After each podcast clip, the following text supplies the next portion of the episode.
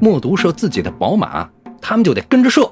那个马对草原民族来说那是什么概念，对不对？对对对，有犹豫的没射的就被处死。默读射自己媳妇儿，他们也得跟着射，有犹豫没射的就被处死。哇，剩下这帮人就彻底明白了，哦，指哪儿打哪儿就行了，对，不用思考， 不然就得被嘎了。被嘎了。嘿，王室高丽就是这个。哦，高句丽跟高丽是这么个关系。，嗯对我感觉吧，就是从这个时候开始，那个国家的人不要脸的，开始吃泡菜了。嗯，你篡了你这个民族国家的政权之后，你新建一个国号，你你这不是汉奸吗？非得让孩子姓前夫的姓儿。对呀，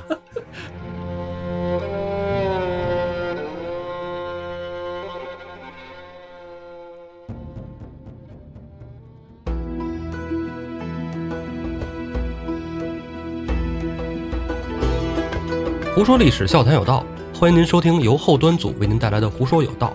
喜欢收听我们栏目的朋友，可以在公众号里搜索“后端组”来关注我们，里面有小编的微信，您可以让小编拉您进我们的微信群，与我们聊天互动。大家好，我是主播导演， 大家好，我是胡三儿。哎，郭老师来了。好，上回咱们聊了一期《健康之变》的前传哎，啊，应该是前前传是吧？是是金宋联合去打辽对，啊，其实好像宋关系不不是特大说好了该去，他没去了。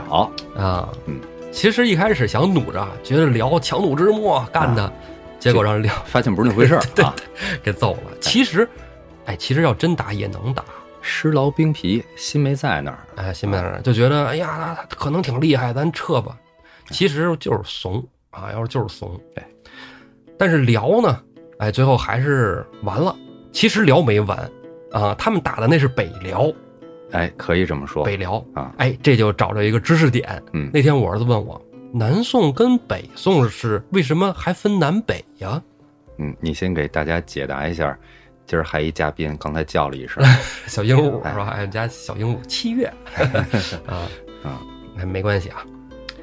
这南宋北宋的区别，我后来我跟他说呀，我说因为啊，它不是由北宋的皇帝递到南宋手里的，中间隔了一人儿嗯，啊，大家大家都知道张邦昌嘛，跟孩子说得说清楚嗯，他们不会管自己叫南宋北宋，啊，对对啊对自己都叫宋。对，这个首都在北边，咱就史称北宋；这个首都在南边，行在在南边，咱就嗯史称南宋。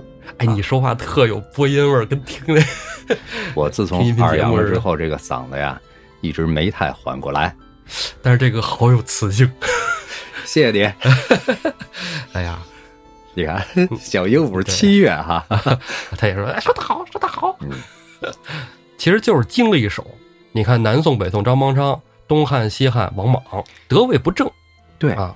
法理上不太通啊。对，就是说你这个皇帝继承的是谁的皇位？你哎从张邦昌手里接的这个就不太合适是啊！你这叫张邦昌禅让给你，是， 是吧？没这对道理。对对对。所以说，这个耶律淳继位是萧干和耶律大石嗯推举出来的，嗯啊，但当时也很必要。可不嘛，他宋国他也干过这事儿啊。宋朝的时候，嗯，当年这个赵光义高梁桥一战啊，雍西北伐去伐辽，结果我在咱们紫竹院公园那儿跟人家辽国约架，啊，约输了，是吧？车也跑没了，随从也都跑没了，弄得大家伙儿也不知道皇帝还活没活着，在哪儿啊？啊，哎，结果没辙，把赵匡胤他儿子赵德昭当时在嗯，给临时扶立起来了，结果人家赵光义没死，是吧？最后不也就逼着赵德昭自杀了吗？哎呀，是吧？一个意思。嗯哎，这跟那个于谦儿哎，那个于谦啊儿大不是明朝不的不是说相声的于谦啊啊，是这个明朝的民民族英雄啊啊民族英于谦雄，北京保卫战啊，对，死挺惨啊。嗯哎，反正差不多，反正就是这一出。但是耶律淳的命不长，这人他就死了。嗯，死了之后呢，哎，这个他媳妇儿就是这一任的萧太后，嗯啊嗯嗯，主持大局。但是这仗最后也没法打，光打宋问题不大，但是金兵一围城，那仗就没法打了。对，哎虎狼之师，是大臣们就开始都想降了，萧后能怎么办呢？嗯耶律大石萧干跟萧后啊就商量怎么撤。嗯，这一商量啊还有点分歧。萧干呢，哎，就准备跟契丹撕逼了。嗯啊，为什么说萧干跟契丹撕逼了？萧干不是契丹人，萧干是西国人，啊，其实是西族啊，西族。辽这个国家呢，整体上来说是契丹和西族啊这两个民族融合到一起的。对，其实最早这个完颜阿骨打他媳妇儿，也就是第一个那个述律是太哎后啊，述律，述述律平律，述律是回鹘人，啊，他是一个回鹘姓氏，哎，对述律是，对对哎对。所以这个民族也都是杂糅在一起的。啊、，对，其实啊，他们都有汉姓儿。嗯，耶律氏呢，汉姓儿姓刘哦，是吧？啊，哦，述律氏呢姓萧啊，这么回事啊，儿。说他姓萧。然后这个西族的贵族呢，耶律阿保机赐他们，哎，全族姓萧，并且世代通婚，哎啊，这样有这么一回事儿。所以这个萧干啊，要带着他的西族人走，找他们的西国大本营去。啊，啊。然后耶律大石呢，就想带着这萧太后，就是萧普贤女，一起去投奔天祚帝。还是找他的本家儿哎是吧？对宗室嘛，对对对，耶律家嘛，啊，找他们家去。燕京城这仨主心骨都撤了，撤了以后，大臣不就出城投降了吗？降了之后事儿啊，哎，咱回头再说，咱先说说跑了这仨人怎么个下场。嗯，先说这耶律大石跟普贤女，嗯啊，俩人不去投奔天祚帝吗？对，天祚帝直接就把萧普贤女给杀了为什么呢？啊，因为他叔叔篡位啊，哎，啊真是，这婶婶不能留啊，对对对，所以这就给宰了。也想杀耶律大石来着，但是耶律大石啊，说出一番话，嗯把天祚帝给打动了，嗯，他怎么说的？啊说陛下呀，拥有全国之力，不去抵挡一下敌人啊，抛弃了祖国，你跑了， 挑理儿了，哎，给耶律延禧说脸红了。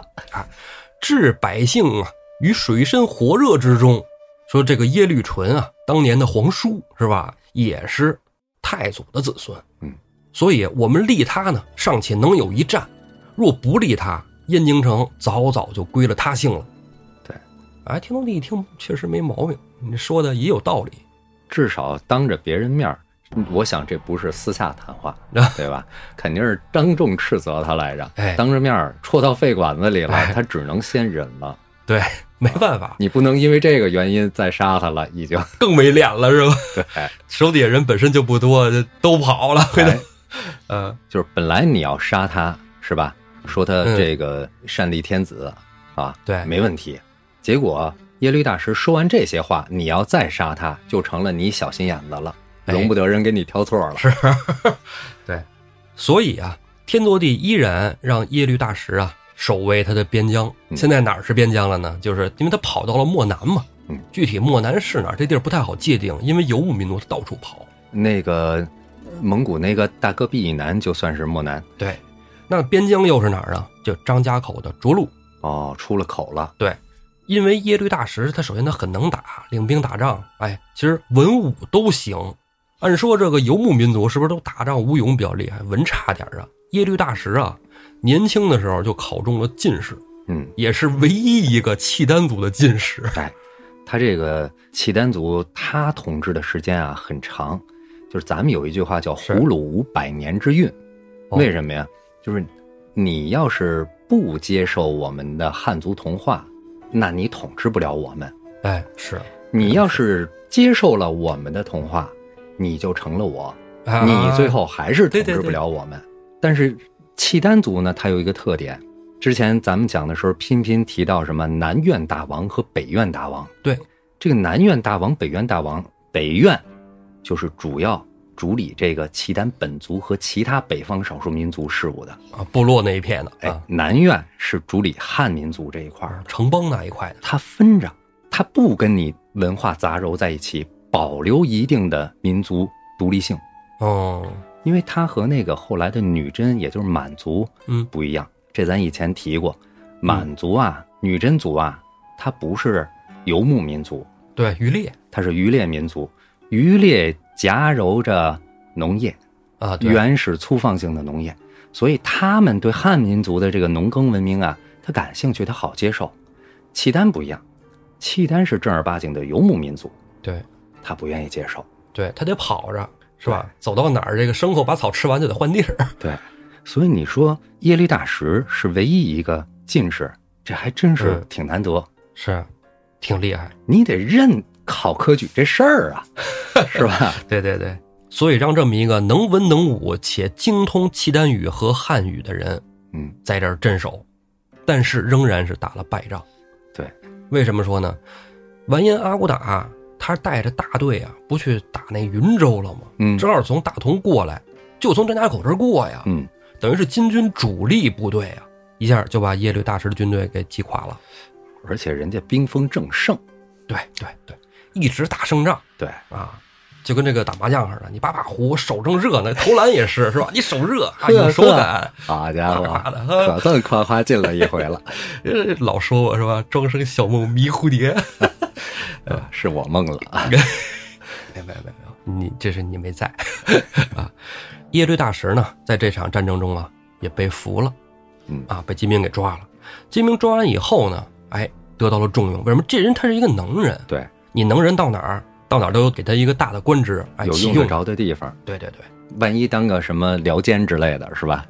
刘家就跟那个耶律余睹似的，是吧？ 哎，完颜宗望啊，哎，特别喜欢耶律大石，嗯就说动了这个完颜阿骨打，嗯啊，给他高官厚禄，并且给他赐婚，娶了媳妇儿成了家，你这不是人不就踏实了吗？就稳了吗嗯？啊，耶律大石呢，这次打仗的时候，连他儿子一块儿都被俘虏了，所以那你看，再给弄一媳妇儿，你就凑一套呗，是吧？你就对跟这儿跟这儿过了。有亲人哪儿不是家呀？虽然啊，这边又有高官厚禄，又有是吧美女相伴，但是耶律大石啊是一个心在大辽的人，嗯，偷偷的呢就带着他这几个儿子跑了，逃回了天祚帝身边。这时候一回来再见天祚帝，气势不一样了，天祚帝趾高气昂。哎为什么呢？对呀、这咋回事啊？发生什么了？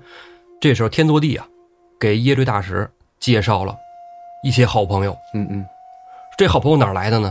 哎，阴山侍卫投靠了天祚帝阴山侍卫，侍卫就是蒙古的祖先啊，啊，说这帮人能打，能打够狠，能干啊！有他们在，咱们一块儿反攻金国，给他们揍回阿城去，没问题。耶律大石就说说这个，我看许完啊，就像刚才胡四儿说的是，兵锋正盛，你跟人打这现在不太现实。嗯，天祚帝认为我这打什么呀？我直接就收复了辽国故土，全都收复了啊，就就就完事儿了。耶律大石苦劝不得，没辙。天祚帝呢，就带着阴山侍卫啊，去跟金国死磕去了啊，干仗去了，完全把耶律大石给他的进言呢“养兵待时而动，不可轻举”这句话当做耳旁风了。没当回事儿啊，对听不进去啊，对，复国心切，这时候耶律大石啊，就已经不能跟天祚帝在一起走了。为啥呢？这败仗我吃太多了，我就看得明明白白的。想要恢复大辽啊，啊，恢复我太祖基业，只能西行。因为辽当时的国界啊，当时没有国界，没有版图这概念啊，但是就是说它的领地吧，哎它能有效管辖的范围很大。很大，为什么？除了他自己这个契丹的主体民族以外，他们有很多的独联体，对，松散的部落联盟是吧？有像你说的那个结亲的这种的啊，对，我可以去那儿休养生息，假以时日，我在东山再起。是耶律大石这一次西行啊，仅仅带了两百铁骑就出发了。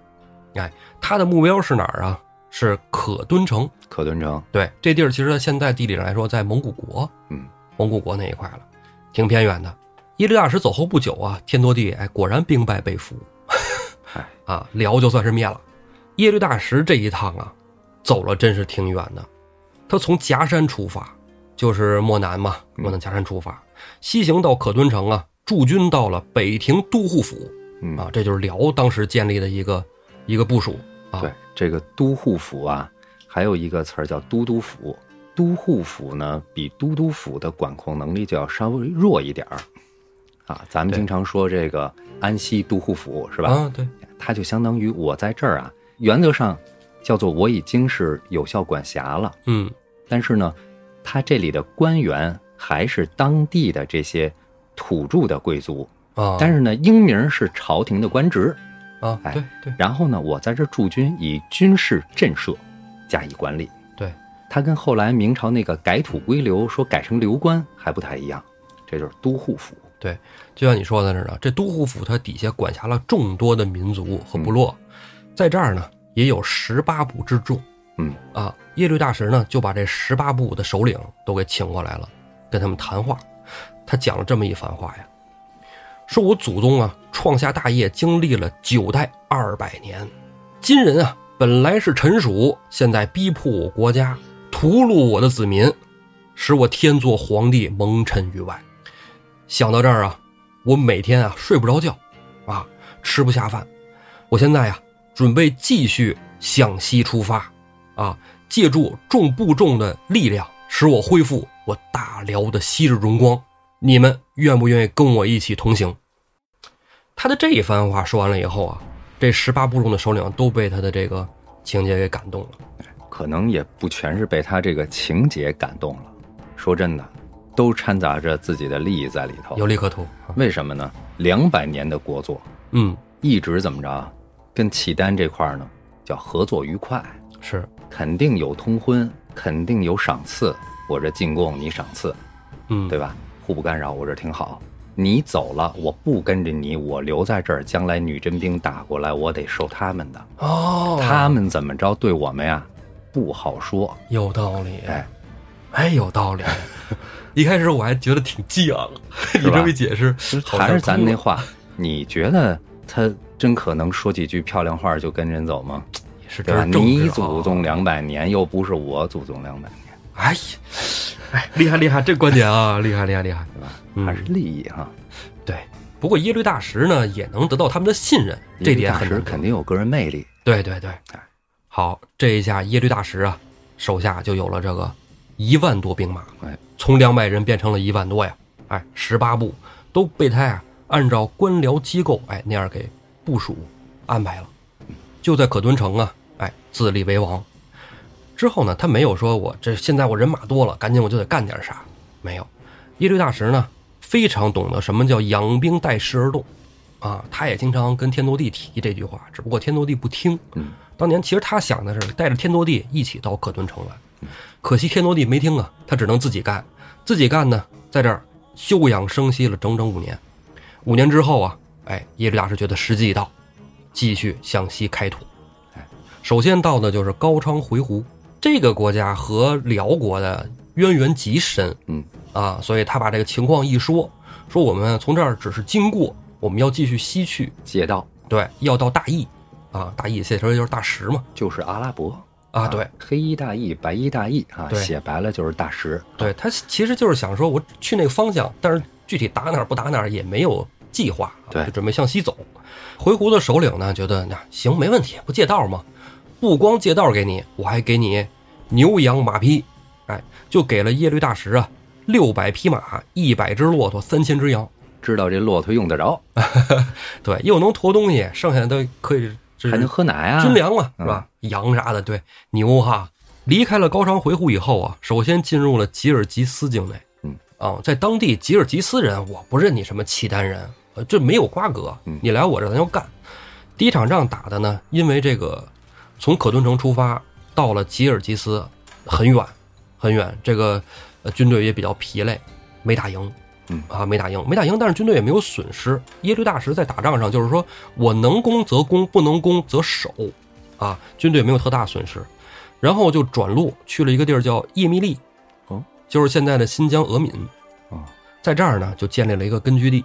但是这个地儿啊，有一个契丹语说契丹话的那么一个部族，耶律大石又用他的个人魅力把这个部落招降过来，是不是女王啊？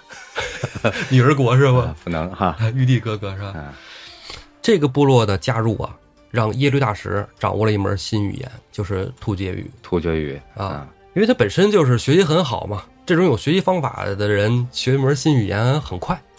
因为他契丹人说的话，通古斯语跟那个突厥语都是阿尔泰突厥语系，啊，就差不太多是吗？差不了就太跟多。说学英语学法语似的，是吧？哎，然后耶律大石啊，就据耶利密为根据地啊，扩展他的领土范围嗯。啊，其实游牧民族还是很松散的，一块一块儿，只不过就是说这片草地慢慢的往大了扩，啊，最终扩大到什么程度呢？就是东起啊，土拉河，现在蒙古国那一块的，嗯西到新疆和哈萨克斯坦，嗯，就非常大了。一三二年呢，就在叶密利耶律大石被拥立为帝啊，啊，就成正式成了皇帝了。当地的人民啊，就称他为菊儿汗，居尔汗嗯，汗中之汗汗的意中思。之汗 哎，自此啊，西辽正式建立。对，但是人家还是称辽啊，咱们史称西辽。 哎，对对对， 对各地方不一样。你要像是呃穆斯林地区啊，他们这些史料记载就称为黑契丹或者这个哈拉契丹。这个是这样啊，辽啊，他对汉称辽，自己一直国号是大契丹，哦哦，大契丹汗国。你看不一样啊。哎，这时候西辽在中亚呀，基本就算是站住了。站住之后呢，耶律大石的梦想还没有实现，他想恢复荣光，啊，怎么荣光啊？继续东征西讨。对，因为咱这么说啊，你说恢复故土呢，接二连三的受挫呢，也没必要了。但是原来辽国的版图那是真的非常大，啊，非常大。这个那咱不能往东的话，咱就向西，对吧？毕对竟历史上有那么多这个西晋这这这个成功的案例哈。，是，所以啊，他第一个瞅准了就是叫东克拉汗国。嗯啊，第一次到这个地儿来，哎，这个人生地不熟，第一仗依然是失利。啊，失利之后呢，他就退到了七河地区。嗯，七河呀，就是天山山脉以北。从地图上看啊，就是在哈萨克斯坦啊、吉尔吉斯斯坦和新疆的伊犁交汇处那么一个交汇三处角地带。对，那块地儿正好是山根儿底下，就是天山的北边嘛。哎，山根儿底下，从地图上看，我猜测应该是水草丰美、适宜居住的。要么说耶律大石是一个由上天眷顾的人。为什么说上天眷顾呢？他到了七河地区这一块儿啊，碰见了一大队的游牧民族，哇，一大片部落在这儿。耶律大石去了，我说这玩意儿别要干仗是吧？我前面刚吃一败仗，现在就第二仗如果要是连败，完了再打一下子哎，有点吃力。士气不行。对，但是耶律大石啊，派人过去一打听，哎，把那边对面的人呢给带过来了，一张嘴说话，耶律大石就乐，为什么呢？说契丹语的，呀，这是哎，老乡啊，啊，哎，一打听，这帮人原来呀、就是在辽朝的时候，哎，放牧迁徙过来的契丹人，哦，没准不愿意汉化呀什么之类的啊啊，对读着水草肥美就往这个欧亚大草原去了。哎是一直往西来，就来到这儿了。耶律大石跟他们一说，说现在大辽灭了，啊，国家没了，哎呀，哭成一片。我现在建立了一个西辽，愿意跟我们融为一块，那太好了，是吧？终于找到自己国家了。对，要不然自自个儿在这儿也受气儿。哎，是因为这一圈人都是突厥语系是吧？人都是突厥的那一派人啊，咱这契丹人吃亏。现在好，找到根据地了，正好。这一下啊，耶律大石的军队人数扩充了整整一倍，队伍又壮大了。你说就是无巧不成书啊！嗯，之前刚被东克拉汗国给揍了，不是？对，哎，老国王啊死了。喀拉汗国的国王死了，哎，对，东克拉汗国国王死了，新国王啊伊布拉欣呢、底下有两个部众，两个部众的首领啊掐架，内讧了。啊。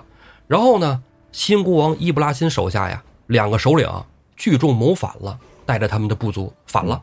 伊布拉欣没辙了，要不你这玩意儿我就要灭国了。哎，低下头来请求耶律大石，让他来帮他。大石一看，那这玩意儿是吧？一看你们呀、没在中国混过啊，不知道这忙啊不能请我帮，是吧？没看过《三国演义》吧？你找我帮忙，你就是我了，是吧？是吧？刘璋，你不知道吧？对，荆州你不知道吗？哎，啊，就像你说的，这个剧本就这么演下去了。哎，东克拉汗国呀，就成了西辽的附属国。啊嗯，耶律大石出兵帮助他平叛之前，有一个条件，就是把东克拉汗国的北部地区割让给西辽，啊，你南边你自己统治，成为我附属，年年进贡，岁岁称臣。嗯，就这北边这块地儿啊，为什么耶律大石一直想要啊？因为他非常喜欢这块地儿，他就想啊，在这儿建立一座大大的城池，作为国家的首都。啊，这地儿就是今天啊吉尔吉斯斯坦境内的布拉纳城。哦，啊，这布拉纳城好像就是这么来的。耶律大石建的时候啊，叫古斯沃尔多哎，这个沃尔朵呢，一般也念作沃鲁朵，啊，是吧？沃鲁朵，它就是这个大帐的意思。哎，对，哎，但是呢，不是说单是物理上一个大帐篷啊，嗯，不是人家指的是龙庭的意思，差不多是吧？一套配套的，连帐篷啊，对他们来说就是宫殿。啊，带禁卫军，带服务人员，带工匠，就是一整套。契丹呢，整个国史上呢，十二个沃尔多吧，我记得是九个皇帝，加上两个长期掌权的萧太后啊，啊，然后再加上一个权臣，我忘了是谁了，还有一个汉臣。哎，我这个记性啊，感兴趣的可以搜一下。嗯十二个沃尔多，首都立在这儿以后，它这疆域肯定是往西要继续扩的。对，就得以这儿为中心了。对，啊、很快呀，吉尔吉斯人还有康里，哎，等于两个大的部众啊、族群呐，嗯，都加入了西辽。吉尔吉斯啊，现在有一国家就是吉尔吉斯斯坦，对啊，咱们国内呢对应的就是柯尔克孜族啊，哦一回事儿啊。哦，是吗？对我就说哈萨克族啊，这个吉尔吉斯哈萨克斯是对的哈萨克斯坦，啊，哎呀，这几个国家啊，蒙圈啊。五个斯坦啊，嗯，到了一一三四年呢，这西辽啊非常强大嗯了啊，准备啊反攻金国。耶律大石就组织人马东征，派了萧沃里腊呀为兵马大元帅，统七万大军率师出征。但是因为路途太遥远了啊，走到一半儿，因为他又得穿过沙漠，又得走戈壁，这牛羊马匹啊死伤无数。嗯啊，因为牛羊马匹对他们来说可能就是干粮，这带的饭呢，这是两马辎重。而且天气你不好说，对，赶上沙尘暴是吧？哎呀，啊，白毛风，啊、嗯，再者说了，他要是真能过了这一关，一一三四年真打到金国去，哎，没准还真能捡个便宜，啊、对不对？一三四年那会儿抗金热潮啊，哦，跟是南宋正焦灼呢是吗？哎，对，啊，你看，岳飞他们还是弄的啊，可惜了，哎，哎，可惜了，嗯、后来呀，这一队人就返回到了哎胡斯沃尔多，胡苏尔都，之后又派兵出来了几次，但都以失败告终，确实太远，这真没招儿。御驾亲征，西边不要了吗？不可能啊！派兵去，哎，这兵马损兵折将，都没打仗呢，就这样。哎，后来呢，他也就是想着就算了，不东征了，继续西讨啊。后来呀，又收服了西克拉汗国，啊，这没名儿，但是收复了一个让我觉得特别强大的国家，就是花剌子模。花剌子模啊，哎，花剌子模就是这个粟特人呐、安禄山的那个国家，是吧？是这个是中亚啊咽喉要地的这个以做商业闻名的民族，嗯啊，有钱，生意人有钱，哎，嗯有钱，这一下把他们也收了啊！ 这西辽也有钱了， 西哎辽西辽也有钱了，后来一直啊到西巡到齐尔曼这么个地儿，就是现在呀、啊乌兹别克斯坦那一块。之后，耶律大石才班师回到胡斯沃尔多，啊，享受他的这个广阔辽土。这个辽土虽然说面积说没有说特大，你说跟俄罗斯现在俄罗斯那么大没有，中国那么大嗯没有差远了，但是啊，有三百五十一万平方公里。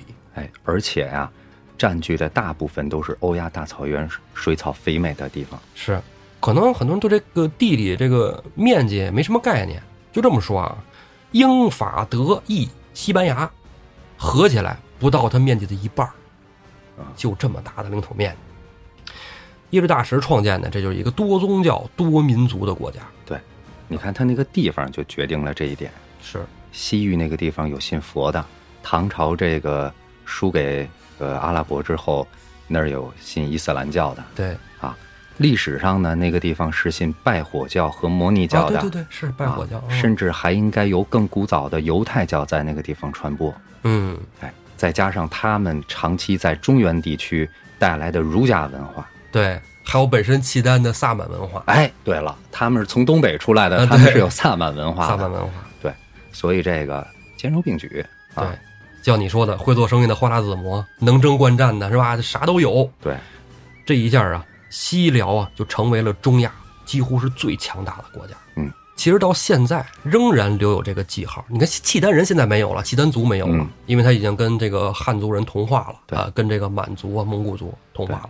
但是啊，在俄语中的中国仍然被称作契丹 k i t a 啊，啊，不只是俄语，那个其实英里的 China 有一说啊，也是从契丹、契丹一步一步这个演化过来的对。啊。西方就是通过耶律大石认识了中国，啊，这也被称作第几次上帝之鞭来着？ 耶律大石，啊，呃，但是啊，这个西辽啊，称霸中亚。嗯，刚才咱们提到的花剌子模啊和这个克拉汗国，克拉汗国，哎，它只能是两块敲门砖。嗯，真正在他那个年代称霸整个中亚地区，还有大的，他绕不过一个国家嗯， ——塞尔柱突厥。塞尔柱突厥，哎哦，怎么就说到这个塞尔柱呢？一方面跟这期咱们聊的这个大石西征有关系，啊，另外一方面，这塞尔柱突厥对整个东西方历史都能扯上一个大关系。哦，塞尔柱帝国哈、我们刚才说了，咱更熟悉的名字就是这塞尔柱突厥。对，突厥一百多集了，胡说有道，咱愣没聊突厥，还真是、啊、有点说不过去了。因为他是唐朝的劲敌，宋的时候他在西边儿，突厥最早啊，被咱们中国历史记载本身它就比较后进啊，嗯后发对比较晚。对，它崛起的年代呢，崛起大约是在南北朝和隋朝的时候，哦，是吧？给我几分钟，我绕一个大圈子。好嘞，这个圈子呢，我打算从匈奴绕起来。匈奴哦，匈奴是中国历史上非常早记载的一个民族，对，春秋时期就已经很强大了。对，春秋时期就很强大了。还往早的时候呢，夏后氏苗裔，啊，鬼方严允，是嗯吧？还有你看那个历史书说，经常看俩字儿叫“昏州”，那其实读成“熏迂”，哦，哎，就是匈奴、严允、熏迂，都是一个词儿的不同的音都是译的匈奴方人法。哎，对，哦，那那我天，具体这个什么，么关系啊？嗯，咱不说这个呀，有一个季羡林有一本书叫《中华民族考》，特别复杂，引了好多特别详细的、特别枯燥的、让人看不下去的东西，所以我就直接拿结论，都是一回事儿。我天哪，你你就能看成这玩意儿，我这我这看不懂 啊。匈奴这俩字儿，嗯，第一次在历史上重要露脸儿，是被赵国大将李牧给击败了。嗯几十年以后呢，秦统一之后呢，他又被蒙恬给击退了。嗯，对，对吧？那匈奴怎么壮大起来的呢？他蒙恬被赵高和李斯给害死了呀，对，所以你说他赵高跟李斯可恨，不止在于害死了扶苏和蒙恬，嗯，服了秦而使胡亥，对，对吧？他间接导致了蒙恬死后，匈奴在北方的势力急剧扩大。是，当时匈奴的单于最高领袖单于嗯，就是这个头曼单于，头曼挺有我奴名的的爹呀是吧？哎，挺狠的一个角色。这个头曼什么意思？就是咱们有一黑龙江有一条河叫图门河，嗯，对吧？后来那个五胡乱华的时候，有一个城叫统万城，这个头曼、图门、统万其实就是一个意思。啊，一回事儿啊。粤语里头万怎么说？一万燕满，哎呀，对吧？头曼就是万的意思，它能集万人的大部落，在那个时候就很有实力，是？哦，是狠角色。万人的首领这意思。哎，但是你也说了，头曼单于，他有一儿子，嗯，就是默毒。那个时候的匈奴没有东胡强大。对，他们是有强敌的。咱们接着先说他这个儿子啊，默毒。嗯，默毒是谁呀、默毒可也是个狠角色，露过脸的，是，把刘邦围在白登山的那就是默毒，对对对，写信调戏吕后的也是默毒，咋给他能的对不对？杀他爹的也是他。啊？对吧这个是典故太名太有名了。那他干嘛杀他爹呢？还是因为他爹那个媳妇儿有个小儿子那个原因。啊，对吧？枕边风一吹，本身应该是默读将来继承这个单于的位置，喜嗯欢这小儿子。头曼他怎么着，他也不能杀杀儿子哎对吧？，这是不合这是适人之啊常理。那怎么着啊？借刀杀人呢？他就把默读啊送到刚才你提到东湖，东胡，东湖是他东边的敌人，嗯，他西边当时匈奴还有一个强敌，就是月支。大月支嗯写出来一个月一个氏，这咱上学说大肉之哎是吧？大肉汁有好多都这么叫，但是啊，他那个研究语言学的呀，结合那个其他的好多中外的材料拼音的那些文字，认为很有可能就是月支。对，现在历史课本也提出叫对月支了，跟咱 我那都儿不我一样。叫了十好几啊对年大肉汁，咱上学都那么 叫嘛？因为什么呀？那个大肉汁它发音有一开始有一说叫 d a r o c h 哦他们当时想把大肉汁、大月汁跟德意志 Deutsch 哦，往一块儿掺，这个还有一篇论文呢，后来给否了。头曼单于把木渎送到月支以后，他借刀杀人嘛，怎么借呀、他转脸他就向月支发动了战争，啊，你说了 这不是 是吧？结果他儿子能耐，人家跑出来了，逃了？哎，跑出来他就记仇了。哎哎，，你是我亲爹，我也记仇，那怎么着啊？哎，这个默读啊，他亲手培养了一帮亲随，让这帮亲随呢练射箭，怎么练呢？这你肯定知道，咱就当一乐儿讲讲啊。默读呢，射到哪儿，他们就得跟着射到哪儿。默读射自己的宝马，他们就得跟着射。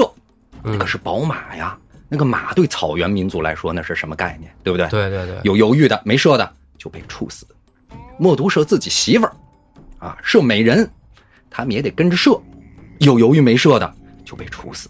哇，剩下这帮人就彻底明白了，哦，指哪儿打哪儿就行了，对，不用思考，不然就得被嘎了。被嘎了。他射他爹，我也得跟着射。然后他他妈就射他爹来着，然后这帮他爹人就擦嘎了擦，哎，这头曼单于就他妈成刺猬了嗯，哎哎，这个你看啊，就像潘金莲训练那个花狸猫似的。啊啊！要害害人哈，对对对，不知道这期节目的朋友可以对是吧？ 往前翻，找一找或者子女小编。 对，这么着他就弑父继单于位了。嗯刚才说了，匈奴西边的对手是月支，还能对付着来。这月支啊，后来被匈奴给彻底赶跑了啊，逃到了中亚。咱今儿就跟中亚干上了啊！汉武帝的时候，想就着他们月支和匈奴以前的这点旧仇联络一下，嗯加工匈奴。什么旧仇啊？他匈奴可是把月支王的脑袋嘎下来做了逆气的呀！当尿壶，哎，结果人家薛月支呢不想报这仇，认哦怂了。忍了。你说他真怂吗？也难说。嗯你知道这个印度是非常早以前啊，虽然它也有古印度文明啊，嗯，但是它是非常早以前就被置换人种了。这咱以前说过啊，哦对对对，嗯最早是达罗毗荼人建立的哈拉帕文化，也就是古印度文化，嗯，对吧？？后来被雅利安人入侵，再后来又被日月支人入侵。哦，还有这一出哎，在印度建立了一个王国，叫贵霜帝 国。哦，贵霜帝国哦，是月支人建立的啊。从哪儿进去的呢？每次都是从印度北部的开伯尔山口啊。哦现在这个开伯尔山口可在巴基斯坦手里哦， 对吧？好，西边的月支就这样啊。匈奴东边的对手不好对付，就是东胡，对吧？嗯，东胡当时强势，对，像什么鲜卑啊、宇文呐、哎，都都是是东胡出来的。那一块，就包括契丹的，还有那个西啊哎族，都是那儿的东胡的。东胡一直就想吞并匈奴，嗯，看默读单于把他爸给杀了，心想这是个好机会，就过来挑衅。怎么挑衅呢？先派来这使者，想要这个头曼单于生前骑的那匹千里马。哦，刚才咱说了，草原民族你要马，这是羞辱啊！但是默读忍了。默读说：“东胡是我们的友好邻邦，怎么能因为一匹马伤了和气呢？嗯给他们。哎，这叫发言人啊。”过了几天，东胡又派人来了，嗯，这回要女人，要哪个女人呢？要默读他媳妇儿。我操，这忍不了啊！按说，对啊结果默读忍了，把我的胭脂给他们这就给了啊。啊。又过了几天，东胡又派人来了，这回要草原。族人都等着看默读会不会又忍了，嗯心里那都是憋着一股恶气呀、结果默读勃然大怒，拍案而起：土地和宝马，女人她不一样，事关族群大义。这么着，一鼓作气啊，利用这个一鼓作气的这个气势啊，击败了东胡。啊，匈奴咱们就讲到这儿了啊，因为后来都知道了，文景之治攒了一大笔钱啊，然后汉武帝怎么就把匈奴驱退了？嗯自己找《胡说有道》第二十一集听去啊，风狼居胥哎啊，，找不着问小编是吧？那集啊，接着说东胡，嗯，还是接着说他，顾名思义，东边的胡四儿，东边的胡子儿那不能，东边的胡人，啊是刚说完陈胡公的后人，啊或者现在说，有可能不是指东边的胡人啊，东胡有可能是通古斯那啊天我跟我儿子还说呢，啊我说你看胡叔没有？他你没发现他眼睛跟咱不一样吗？你看咱都是单眼皮儿小眼睛儿啊，，去去去他去去双去眼皮儿大眼睛。我跟你说，他身上肯定有少数民族的血统。胡人，通古斯啊，东胡，东胡咱以前介绍过呀，东对吧古通古嗯斯，东呃北三蛮族之一啊。嗯除了东胡，另外两个蛮族，一个是肃慎，肃慎呢，也就是唐朝时候的漠河，辽朝时候的女真，灭北宋的金和建清朝的满族。对，不说它太哎熟不了。说对，还有一个就是喙沫，污秽的秽，然后那个一个就是一个动物叫沫，对吧？啊，喙沫，这个耳声讲一下。讲完了这个喙沫，朝鲜和韩国的历史梗概，大伙儿就都知道了。周朝的时候， 早了去了是吧？ 啊，周朝的时候这啊，往前推了一千多年呢。 哎啊，对，按靖康之变它是往前，咱就按这个匈奴灭东胡是吧？嗯这个这个这个周朝的时候啊 啊啊，商纣王的叔叔周哎，叔总算不说《水浒》了，我非没事儿了吧？比干吧，比对吧干哎是吧？哎哎嗯，比干还有谁？还有微子和箕子、啊，微子箕子对吧？对哎，这个箕子他可没留在周朝当官儿啊，可没去被封。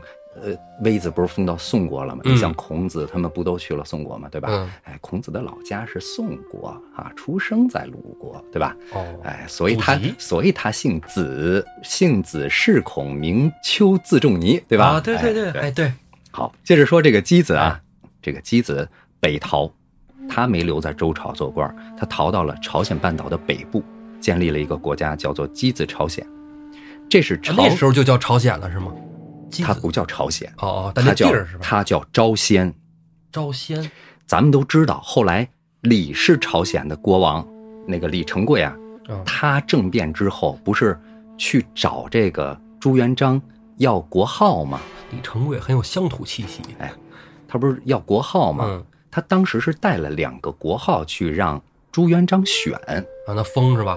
其中一个就是招鲜，哦，招鲜也好，咱朝鲜也罢啊，嗯，这两个字儿不是他提出来让朱元璋选的，是他带去让朱元璋选，什么意思？嗯，招鲜二字在箕子的那个时候就这么叫，哦，朱元璋最后选这两个字，也是因为这两个字古早，啊，那个地儿本身就叫这个名儿，嗯而且又好听，寓意又好，嗯，你就叫朝鲜吧，或者说你就叫朝鲜吧，甭管怎么着，有个俄译啊，哦，就这俩字儿。哎反正多音字。嗯哎，所以呢，箕子朝鲜就是朝鲜半岛最早的国家啊。当时朝鲜半岛的南端啊，注意是南端， 哈、也就是南端最南边沿海的那点平原，生活着现在韩国人的土著祖先，有点类似部落联盟似的那种国家。种棒子吃的。哎，咱就姑且叫它国家哈、嗯，陈国，陈龙四蛇那个陈国，哦，啊那个陈。哎，结绳记事的那种国家哦啊。后来这个陈呢，又分化为陈韩、马韩、卞韩。一说三韩啊，韩族、大韩民族啊，嗯指的就这三韩。秦末楚汉战争的时候，哎，项羽、刘邦他们那个时候，燕国的大将魏满嗯趁乱啊，他从燕国跑了，他不愿意裹秦楚哦，哎，那那滩浑水，他跑了，跑了以后呢，他去夺了箕子朝鲜的政权，建立了魏满朝鲜。再等，那就是汉武帝的时候，汉武帝他为了包抄匈奴啊，从东边包抄匈奴啊，嗯嗯捎带手就把这魏满朝鲜给灭了，哦，设了汉四郡。当时汉四郡占了半岛北部绝大部分地区，设郡啊，嗯，正儿八经的汉朝领土，啊，这跟设都护府还不是一个意思。节目里是不敢瞎是说，吧要不我就正是经哎说这这个朝鲜、韩国是我 国领土不可分割的一部分。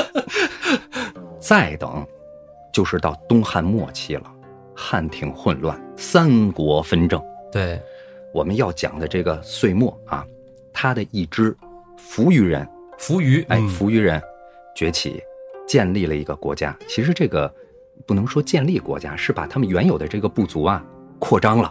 这个国家的名字呢，就叫高句丽，啊，写字儿就是高句丽，读就是高句丽，这大家都耳熟能详，对吧？嗯然后呢，扶余人呢还继续南下，在这个半岛的南部呢又建了一个国家啊，叫百济。这个百济国呀，国家的上层统治者是入侵者扶余人，下层是土著的汉人，相当于就你可以理解为就贵满族和满平民清满清统统治这个这个这个这个哦那明白了哎，或者对是汉金人统治汉人汉满啊啊那个意思啊。半岛上还有一个国家，这是本土韩人的国家啊哦，新罗。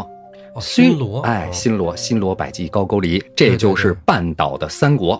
嗯但是明显，北方的高句丽啊，扶余人的国家更加强大。嗯是隋炀帝数次征伐高句丽失败，对杨广，嗯，哎，包括后来杨玄感在后方起义啊，《隋唐英雄传》是吧？嗯大家可以去看，是吧马 上看？哎，开始我儿子最近就爱看《隋唐英雄传》，是 吗？回头来，让我给他讲讲。好啊，哎，这个数次征伐高句丽失败，很大程度上左右了这个隋朝的国运。是是对吧是，哎，一直到了唐朝的时候，唐朝联合了新罗，也就是韩族人嗯土著的那个国家、民族国家，嗯两端夹击，才灭了高句丽和百济。哦到这儿，扶余人的政权，也就是咱说这个会末啊，基本就到这儿了。这样，东胡、肃慎和会末这东北的三大蛮族讲完了。但是，咱顺嘴儿把这半岛历史接着说完。嗯新罗借着唐朝之力，啊在半岛立住了。但是好运不久，到了唐朝末年的时候，新罗的权臣王建啊，发动政变，建立了一个国家。这个王建是是这个是是大韩族的人啊，嗯是韩族人。但是他为了缅怀原来曾在半岛上强盛过的高句丽，啊哎，他把国号就定了高丽，这就是哦王室高丽。哎，王室高丽就是这个。哦，高句丽跟高丽是这么个关嗯系，对，我感觉吧，篡位了，就是从这个时候开始，那个国家的人不要脸的。开始吃泡菜了，你看啊，总算在我大唐的帮助下，你们韩族在本土建立了一个土著的民族政权就是对我吧没自治县嘛， ——新罗，对不对？ 被你给政变了，你叫什么不好啊？你非取一个人家曾经奴役过你的民族的国号，还真是，对不对？嗯你等于是你，你新罗，你韩人原来是被扶余人建立的高句丽奴役的敌对国家。嗯，你篡了你这个民族国家的政权之后，你新建一个国号，你你这不是汉奸吗？非得让孩子姓前夫的姓儿，对 呀，这尴尬， 对吧？哎，你你看人家后来明朝的时候，刚才咱们提到的李成桂，人家取名儿是吧？嗯，哎，人家找咱们朱元璋是人吧家？有文化，你看哎上古时期的名字都找出来了，你对想想，有文化你看人家就一直坚持到什么时候？一直坚持到呃甲午战争之后。啊，对吧？ 对甲午战争之后，甲午战争之后呢，被日本控制了。在日本的威逼利诱下呢，啊，咱们知道朝鲜的王只能称王，他不能称帝，对吧？嗯但是呢，呃，最后一任末代朝鲜的国王啊称帝了，改国号为大韩帝国啊。紧接着，转过年儿来就被日本给吞并了。二战之后分南北，至今这就是半岛历史。所以你看啊，韩国嗯，它是以民族为国号，叫大韩国啊，现在叫大韩民国了。是哎，然后呢，它的英文呢是 Korea，是以以前的国号高丽为这个 Korea 就是高丽。哦，然后呢，北边的一个音译哎，嗯北边的朝鲜呢，继承了最早的那个地方的国名，招仙的那个是吧？挺有意思的啊哈。是，这弯子绕的行吗？呃，对，有点远。中 亚呢，兄弟，好，接着没说完呢，东北三个蛮族说了俩，没说嗯东胡呢。东胡让匈奴的冒毒单于给击败以后，打散了以后，还剩两个主体部分。住在乌桓山的就是乌桓，乌桓，对后来让曹操给灭了。对，哎，住在张鲜辽打卑的山，哎，住在鲜卑山的就是鲜卑。鲜卑，刚才你提了，东嗯胡的主要战斗力之一，对吧？对对对五胡乱华的时候，北方大主角儿啊，嗯慕容鲜卑、宇文鲜卑、段氏鲜卑，最后拓跋鲜卑统一了北方，建了北魏。嗯，南北朝对，南北朝，南北朝，北朝指的就是北魏啊。，嗯拓跋哎，拓跋鲜卑以深度汉化闻名啊是。北魏孝文帝，他南下了以后呢，在汉族的地区站住了以后呢，身后的草原呢，就留给了自己族群的一支，就是柔然。柔然哦，柔然地理面积也很大呀，地理面积非常大，？哎，东西伯利亚嘛，本身也没人占啊，是吧 也是现在也啊没啥人。也有人说说柔然以前是归匈奴啊，还是突厥来着？我记不住了。反正我学到的，他是拓跋鲜卑的一支。啊嗯，柔然呢，后来和北魏呢，也就是和拓跋鲜卑呢，是又打又和，又哭又闹，打打和和，最后受不了了啊，还是往西跑了啊。柔然往西西跑，期间了，建了个国，就是称霸东欧二百年的阿尔瓦汗国啊。哦， 嘿，阿尔瓦汗国呀，在欧洲那也是闻名遐迩啊，是吧？嗯都是中国来的，到处上帝之鞭都来自中国。称霸二百年呀，最后被谁灭的呀？嗯，被法兰克的查理给打败了，是吧？什么哦查理大帝呀、查理曼啊，都是他红头 K 是吧？哦，啊，红头 K，这个那就是查理曼啊，我他他他，嗯，他捏的。真厉害，哎，柔然剩下没往西迁的还有两部分比较有名儿，刚才咱们都一再提到，一个是市围，也就是啊后来的嗯蒙古啊，后嗯来的蒙古；另一个就是契丹。所以你看，嗯，哎呀，这些西迁的民族都挺狠的呀。匈奴西迁占了日耳曼人的地盘儿，导致了日耳曼南迁，西罗马帝国灭亡。第一次上帝 之鞭，嗯，后来蒙古人西征啊，后来啊，嗯那简直了，不第说三了。次上帝之鞭， 契丹在中国混不住了，这个耶律大石西迁又把中亚给占了。对，那在此之前呢，还有突厥人西迁。啊突厥人在耶律大石之前还有突厥人西迁，这不就绕回塞尔柱突厥了吗？ 啊，对对对，是吧？接着说回来，突厥在隋朝时候强盛啊，怎么强盛呢？柔然走了，突厥就把草地给占了，他就对，那是强很盛了。很大一块面积，对嗯，他就一下他就强盛了。唐初的时候，他也强盛，后来唐朝崛起以后，中国人多聪明啊，采用分化策略，把突厥分化成为东突厥和西突厥两部分， 啊，是吧？反政府组织。就跟那个南北匈奴一样哈，，对，然后呢，这个东西突厥呢，就分别被唐朝给各个击破了。嗯，不过，突厥当中的大贵族啊，阿史那家族，其实最早突厥崛起就是阿史那家族牵的头儿。突厥被灭以后，这个阿史那家族，咱们一说阿史那突厥，立刻就有有有有有印象了，建立了史称是后突厥汗国。不过呢，这个后突厥呢也没维持多长时间，因为什么？因为它西边儿回鹘汗国的实力越来越强。嗯，回鹘，回鹘刚才咱们也提到好几提次到一了。个高昌回鹘哎，一个分支部落，回鹘以前叫回纥，后来蒙古人他肯定发音不会是，就是突厥语系里他哦肯定发音不会是回鹘哈。对，啊，蒙古人呢叫他们发音呢类似就是魏乌儿这么个声儿啊，写成汉字咱看书知道啊，畏惧的畏，嗯，乌啊，哥哥乌的那个乌啊嗯，儿子的儿哈、魏乌儿是吧？再被咱们呢从蒙语里头再转译过来呢，就是维吾尔。啊，所以其实大家也都知道，回鹘就是维吾尔的直系祖先。所以各位记着啊，刚才咱们讲了这个半岛的简史，以后半岛土著再在文化上逼逼，咱挤兑他，咱得有理有据，是吧？啊，同样的，这段咱听完了以后，土耳其在鼓动维族同胞说他们民族之间纽带更深，咱也得有的说。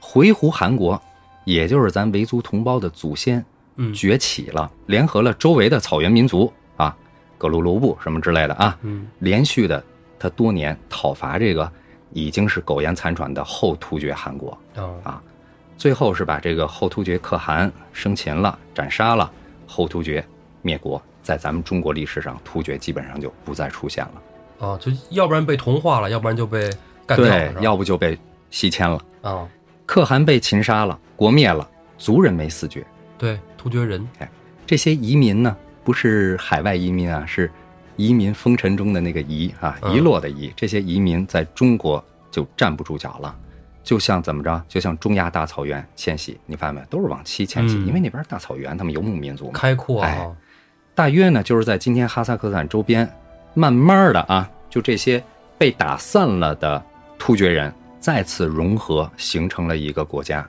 这国家的名字呢，叫乌古斯叶护国。乌古斯叶护国，哎，这个国家呢，咱们有时候看书就会觉得很烧脑了，其实非常好理解。乌古斯就是部落的意思，或者部落联盟的意思。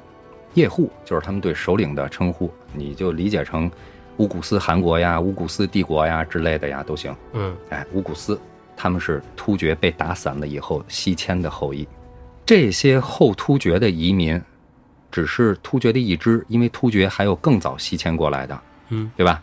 先前被唐灭了之后，那些西迁的啊，当时这乌古斯的东边有跟回鹘一块儿灭了他们的格鲁罗布，就是这个突厥人；西边呢，在今天格鲁吉亚、阿塞拜疆那边还有一个可萨突厥汗国，还有你像那个已经更早来皈依了伊斯兰教的，因为咱知道唐朝的时候，那个伊斯兰呃文化在这个中东地区是非常盛行的啊，他在们现在那边哎也是对嘛，哎，是，就是伊斯兰化了的突厥人就是土库曼人嘛，Turkmen 哦啊，Turkmen 土库曼斯坦就是伊斯兰突厥人的国家，就这么个意思哦啊，。他土库们曼人啊，哦，明白了，那个狮眼窝大眼睛的所以你看突厥人的后裔，哎，所以你看，五个斯坦，哈萨克斯坦人是哈萨克族，对啊乌兹别克斯坦人是乌兹别克族，然后吉尔吉斯斯坦在咱们境内就是我刚才说了啊，嗯，到了这个土库曼斯坦跟他们还都不一样，嗯它是 Turkmen，、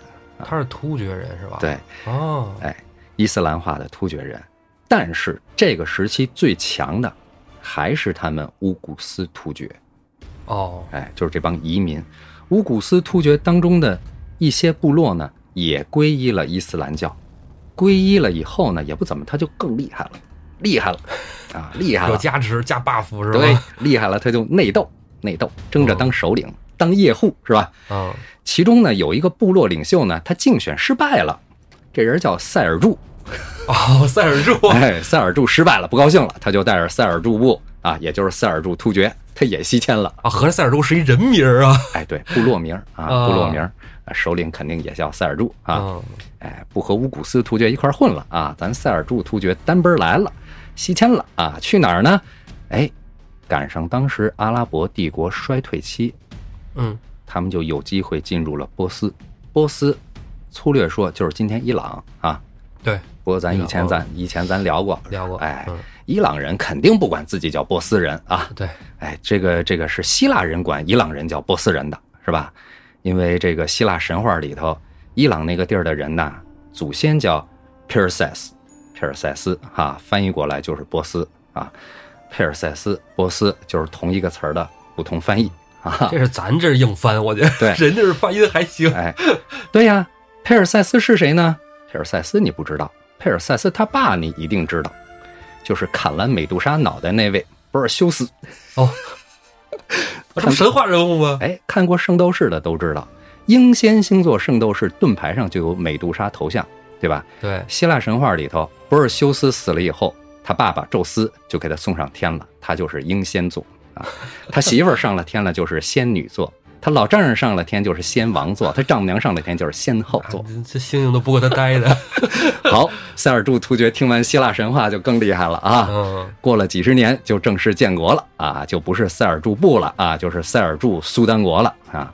变厉害了呢，当然不是因为听了希腊神话哈、 是因为他们呢深度的波斯化了。干嘛要深度波斯化是呢？啊，啊，一方面他们作为文化方面缺那么一点的游牧民族统治者，嗯，需要当地的波斯人替他们管理国家。另外一方面呢，他们作为已经信奉了伊斯兰教的突厥人，抵抗周围没有皈依伊斯兰的突厥人，哦，这就同时保护了国内的穆斯林。他们呀，就是当时那个阿拉伯的哈里发帝国不是已经衰退了吗？他们就打着替哈里发振兴伊斯兰国家的这么个名义，在西亚大肆扩张。就是说，阿拉伯帝国衰退了，但是还有一个大架子。塞尔柱苏丹国呢，就好比是阿拉伯帝国的一个加盟国、独联体，就那么个意思。嗯，哎，名义上国家领袖还是哈里发，但是大权已经旁落在塞尔柱苏丹手中了。哦，哎，他们不仅向西夺取了巴格达，嗯，巴格达，巴格达啊，这伊拉克的首都啊，嗯和平之城巴格达， 和平之城，我看这个战争上面新闻，它出现次数最多啊，对今日新闻对就是巴格达的这个词义是和平之城的意思。哦，哎，真讽刺哈！是，哎，还向北叙利亚方向扩张，向西往安纳托利亚扩张。安纳托利亚就是小亚细亚半岛，就是现在土耳其的那个地方。嗯，他到了安纳托利亚半岛，这就触及了东罗马帝国的领地了。是，这是东罗马帝国的传统领地。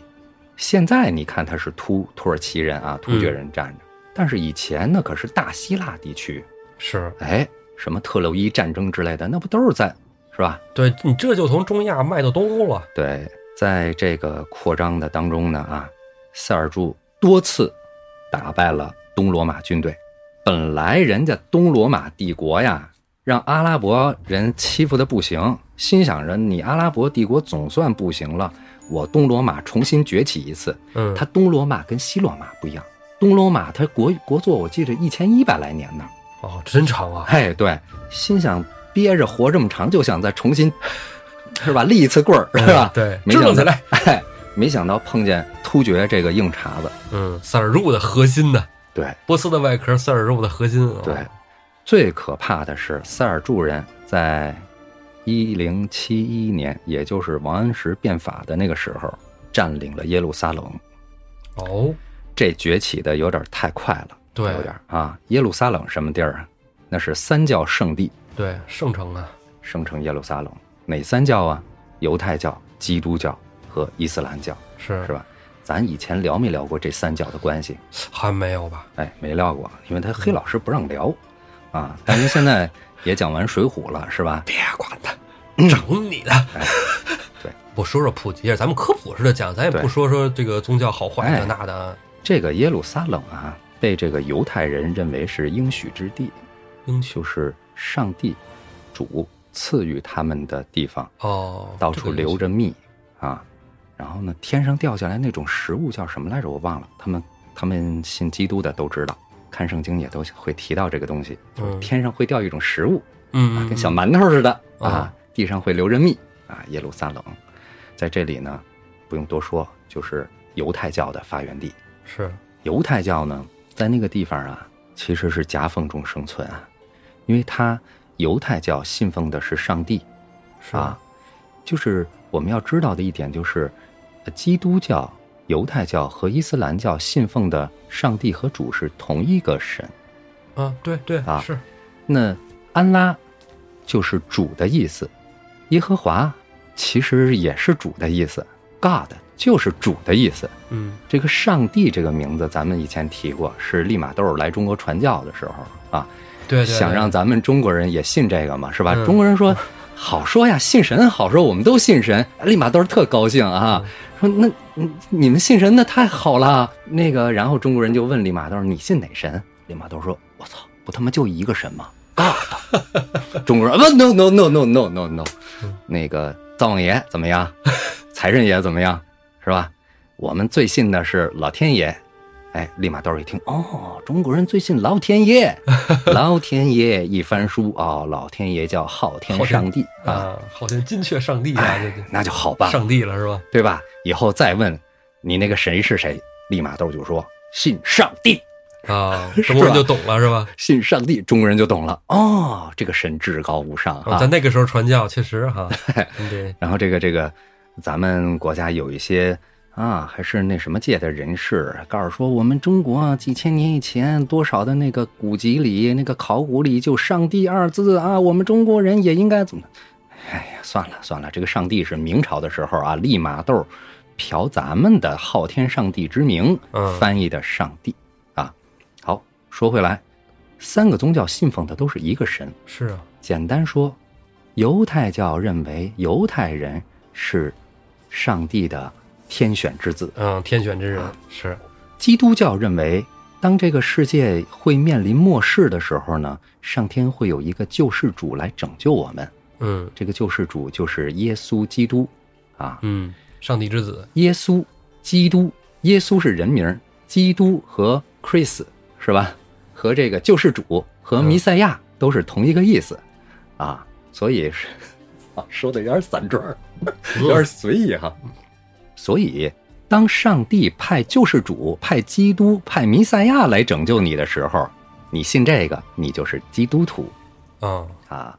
那上帝如果派穆罕默德来拯救你的话啊，派最后的一个先知穆罕默德来拯救你对先知的话意思啊，这这就是伊斯兰教。哦，哎，所以耶路撒冷是三教圣地啊，被突厥人占了。你哎大事儿你才皈依伊斯兰几年呀？啊，对不对？有你啥事儿啊？对吧？你现在把三教圣地给占了，这不行，这把东罗马帝国给吓坏了。你们这都搁东北来的，你这跑这儿来 了？对呀，你你东北东东北来的，你跑耶路撒冷，这这不妥从黑龙江跑那儿挺远的，是吧？东罗马皇帝呢，得说得想点招儿，嗯但是他又干不过人家，怎么办呀？就求助教皇，教皇还在还在罗马住着呢啊，嗯呃，求助教皇啊，说这个教皇啊，乌尔班当时应该是乌尔班二世啊，说这个组织西欧各国联合出兵啊，组织了第一次十字军东征。哦，十字军东征是为这出是吗？哎我之前一直不知道，我知道他东征啊，我征哪儿我不知道。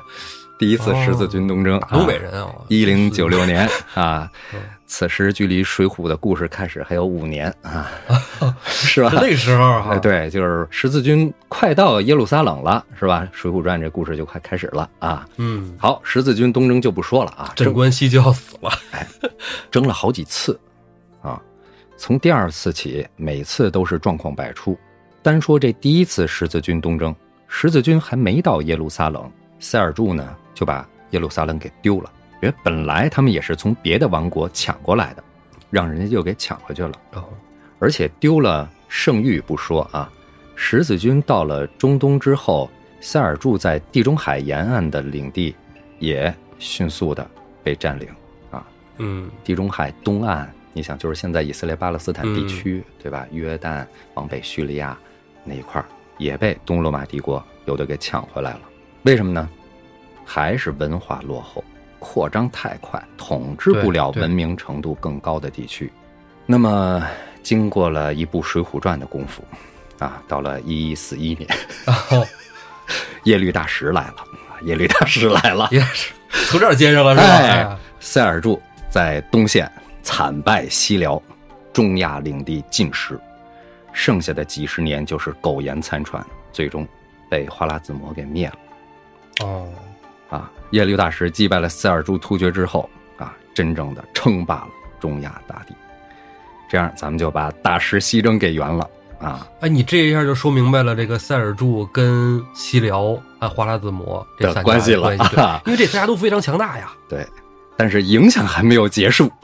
哦，还有塞尔回去柱帝国虽然灭亡了，是还是那句话，国灭了，人移民还哎在啊，鼎盛的时候，有大量的乌古斯突厥和他们一起进入了安纳托利亚，啊，也就是小亚细亚，土耳其现在那个地方，和当地人大量融合。当地人什么人啊？希腊人嘛，嗯，对嗯吧？对，人口数量呢也不断扩大啊。众所周知，那个地方的人能生啊，世界绿得很快，对吧？对是，在经历了紧随其后的蒙古西征，这咱都很熟悉啊。嗯，蒙古西征那犹如这个这个秋风扫落叶一般啊。对，把那些国都给灭了呀。嗯，一言是不吧合不高兴还屠城呢，都杀了。对呀、但是来得快，去得也快，是，对不对？等他们蒙古人走了，这些安纳托利亚的突厥部落呢，又纷纷的自立了，建立了大量的独立王国，其中有一个国家叫做奥斯曼，奥斯曼哦，奥斯曼土耳其，就是后面的二三百年，一直到一战，对，在这个世界岛的核心是绝对主角儿。直到一四五三年啊，奥斯曼土耳其，哎，这个时候咱就习惯叫奥斯曼土耳其，就不叫奥斯曼突厥了哈。啊对但其实是一回事儿啊。攻占了是这个这个君士坦丁堡啊，君士坦丁堡哎啊，对对拜占庭帝国对吧？咱说这个东罗马帝国、拜占庭帝国，它到底是什么关系？就是那个地方原来叫拜占庭啊，建了国以后叫东罗马帝国啊，首都呢叫君士坦丁堡，因为是君士坦丁大帝建的啊。那么在奥斯曼帝国攻陷了这个东罗马帝国的。呃君士坦丁堡以后呢，把这个地方改名叫伊斯坦布尔。我说完了， 啊、从此横亘在欧亚大陆之间。嗯，奥斯曼突厥，我们这个时候啊，就叫它奥斯曼土耳其吧，还是啊？嗯对，好记啊，随着这个攻陷君士坦丁堡，咱们说点别的有意思的，嗯，抛砖引玉的啊。他们将什么带进了这个欧洲呢？咖啡，咖啡咖啡，哦，哎，当然啦，咖啡这东西原产于阿拉伯啊，所以突厥人在西亚称霸那会儿就学会喝咖啡了。哦 哦，那时候当然咖啡，就是咖啡最早啊，它嗯原生是埃塞俄比亚啊，但是埃塞俄比亚不会喝呀，对吧？来到欧洲的时候呢，就是一开始欧洲人是不接受这个咖啡的，嗯又酸又苦，对吧？是但是有一次呢，就是奥斯曼的大使去访问法国，闲暇的时候呢，就不见国王的时候呢，嗯就邀请法国的贵族呢到他的官邸去聊天儿。来喝一口，哎，哦，当时呢，坐镇中东的奥斯曼人是最富裕的。嗯，因为他们常年就是从东方进口中国的丝绸，嗯，做进贸口易中哎嘛，爱瓷器啊，嗯以及印度的香料、波斯的毛毯等等，当时世界的顶级奢侈品，嗯，赚谁的钱？欧洲人的欧洲人的钱。中世纪的欧洲啊，是吧？一四几几年以前嘛，思想和生产力都被天主教严重束缚，连他们自己都管这一千年叫黑暗的中世纪，是是是，是吧？嗯，像什么英法德西，那都是文明世界中最穷的土老帽国家。你别看现在光鲜亮丽，嗯，历史上绝大部分时间，这些是最土老帽、最穷的国家，有点钱都盖教堂和城堡了。你看那教堂、城堡啊那、漂亮，这都是给维京人准备的。哎， 对对，这就又是故事了，对，哎过去就抢哈啊，维京海盗是吧？所以呢，你说就算是贵族见了奥斯曼大使的官邸，那也是刘姥姥进了大观园。是，尤其是那些贵妇啊，为了能多进去见识几次，就嗯忍受着喝咖啡的苦涩，忍受着。啊，但是咖啡这东西，只要是装逼，这个苦吃点苦算什 么呢？是吧？呃，啊当时呢，管这叫阿拉伯酒，喝着喝着发现上瘾了。哎，这东西还真是，你说有的时候吧，反正我啊喝完了之后，它有时候有点晕哎，啊，心跳加速，对，睡不着觉啊，对，因为它成分里有成瘾性，是是吧？？哎呀，这样呢，咖啡就在法国的贵妇中流行开来。嗯，紧接着呢，咖啡在法国击败了红酒，在德国击败了啤酒，欧洲的咖啡馆啊遍地开花，哦，人们在咖啡馆里喝着咖啡，说着国王的坏话。嗯，还谈着 idea 啊，是吧？ 官方呢肯定是不希望这种情况出现，对不对？希望教皇向大家宣传咖啡是异教徒的威胁，因为它来自奥斯曼帝国。嗯，结果教皇却为咖啡施洗，给咖啡豆儿做洗 礼，并这且样也行吗？也行嘛，对吧？哦并且宣布它是一种可以接受的基督徒的饮料啊，赚欧洲人的钱，这教皇就喜欢喝吧呀？ 我觉得也是啊。但是当时还有一样饮料比咖啡还厉害，横扫欧洲的咖啡，唯独没有击败在英国盛行的中国茶叶。哦，茶叶，我刚要你知道我刚刚想说什么啊吗？我说他们是没玩过五十散吧？五十散，更狠啊！所以就是茶叶这个东西，这个很厉害，它也上瘾，对吧？嗯它也提神，，对它还比咖啡好喝，啊，是，而且还有多种口味儿啊 多种口味。不，英国人喝的是红碎茶，啊！对他们喝红茶，喝红茶是因为他们也想喝绿茶，但没有这个条件。当时海上丝绸之路运的是瓷器。对吧？茶叶一般都是走丝绸之路，呃，这个这个就就发酵了，发酵对了对就是绿红茶，是吧？绿茶没法带过去啊。对嗯所以呢，他们就只能喝红碎茶啊。欧洲人对亚洲商品的这个这个这个渴求，在这个时候就已经无以复加了。但是，欧洲的银币是有限的，为了不再被挡在欧亚之间的奥斯曼土耳其再挣高昂的差价，嗯，对吧？去掉中间商嘛，准备。哎，欧洲人从海上尝试开始从海上去找到通往亚洲的方式。哦，啊，达伽马，葡萄牙人绕过好望角，来到了印度，嗯，啊，获取了无数的财富。哥伦布听信了地球是圆的这个道理，把船开向了大西洋。我的结论就是，他们是让在中国站不住脚的游牧民族逼疯了，穷穷疯了，于是他们发现了这个美洲所谓的新大陆。啊，你这个观点有有点意思，而且还有理有据。 嗯对啊，他们都是奔着印度去的呀，所以那个哥伦布发现的那个地方，现在叫西印度群岛嘛，到现在他们也嘴硬叫西印度群岛，哦是吧？管真正的印度那边叫叫东印度群岛，印哦度尼西亚，对吧？我今天就飞完了，这个有点意思啊，这有个点这个意思，弯弯绕是吧？总知识算点多，总算总算不讲水浒了，这这就不存在。干货，这就是干货。我跟你说，这这一期我回头我还得再听两遍，我给你 慢慢吸收一下子，哎有点意思啊。这个中国茶叶还间接的作为重要元素导致了美国的独立呢。波士顿清茶事件，清的什么茶？中国的祁门红茶。是吗？对呀， 哎呦，刚才一下从耶律大石啊前前后后讲的明明白白、透透彻彻的，其实也不是特透， 但是再展现就有点枯燥。啊就怕一个枯燥。哎，真是，就这个那个地方的历史啊，不好讲。就是你会发现一个国家接一个国家，嗯而且地方老变，因为它那个地方，阿拉伯人本身就是游牧民族，在之前我去了解那个更早的，你比如说苏美尔文化，包括后来像闪族人是怎么回事儿啊，是吧？闪族人分几支，雅利安人是怎么回事儿？就是在了解那个的过程中，那个地图啊，真的是不好看，也不好讲我看你还买了一个那个立体地图哈，山峰河流啊。那个立体地图当时是因为中印边境关系紧张，然后呢，为了寻求心理安慰，就是你买了那个地图以后，你就知道为什么印度人那么那么惴惴不安了。 是吧？那个那个喜马拉雅山那个居高临下呀， 是吧？嗯再加上刚才咱们提到的，永远的北大门开贝尔山口掌握在，是吧？老八的手里， 对，我靠！嗯，想想提他心吊胆们，是吧？想想他们印度的历史， 一次又一次的从开贝尔山口进来，嗯是吧？哎，改换种族，哎，哎其实我之前我还想看那个关于欧洲历史的书来着，我觉得有点兴趣，想看看了解，嗯因为就是对于未知世界的哎好奇心一直都在。欧洲历史好说，你只要搞清了宗教和皇权的关系就好说。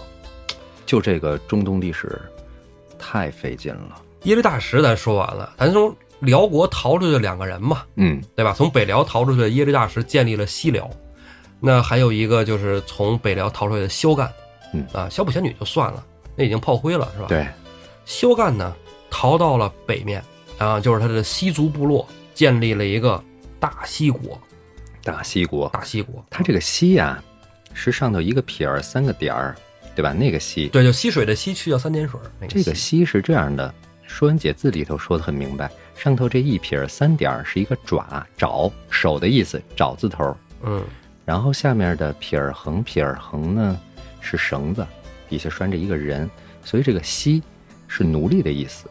哦，嗯，哎，对对对，就是说这个其实契丹族啊，在耶律阿保机之前是没有姓儿的，哦，西族也一样没也姓儿一，样。它跟契丹都同属于鲜卑的下面的下辖的小部落哎，啊，就是非常没有地位的，其实是你想，那都是人家去了汉族聚居地，没带他们走，嗯然后柔然西迁也没带他 们走，都是这种角色。是后来被就是到后来啊，咱就说就是被蒙古啊同化了西族的时候，就管西族人叫做这种沙漠里的人，你看他都没地儿待哦。那好人谁能在沙漠待着呀？对，就是刚才咱们说的漠南、漠漠北嘛，对吧？对对，那是一个大戈壁。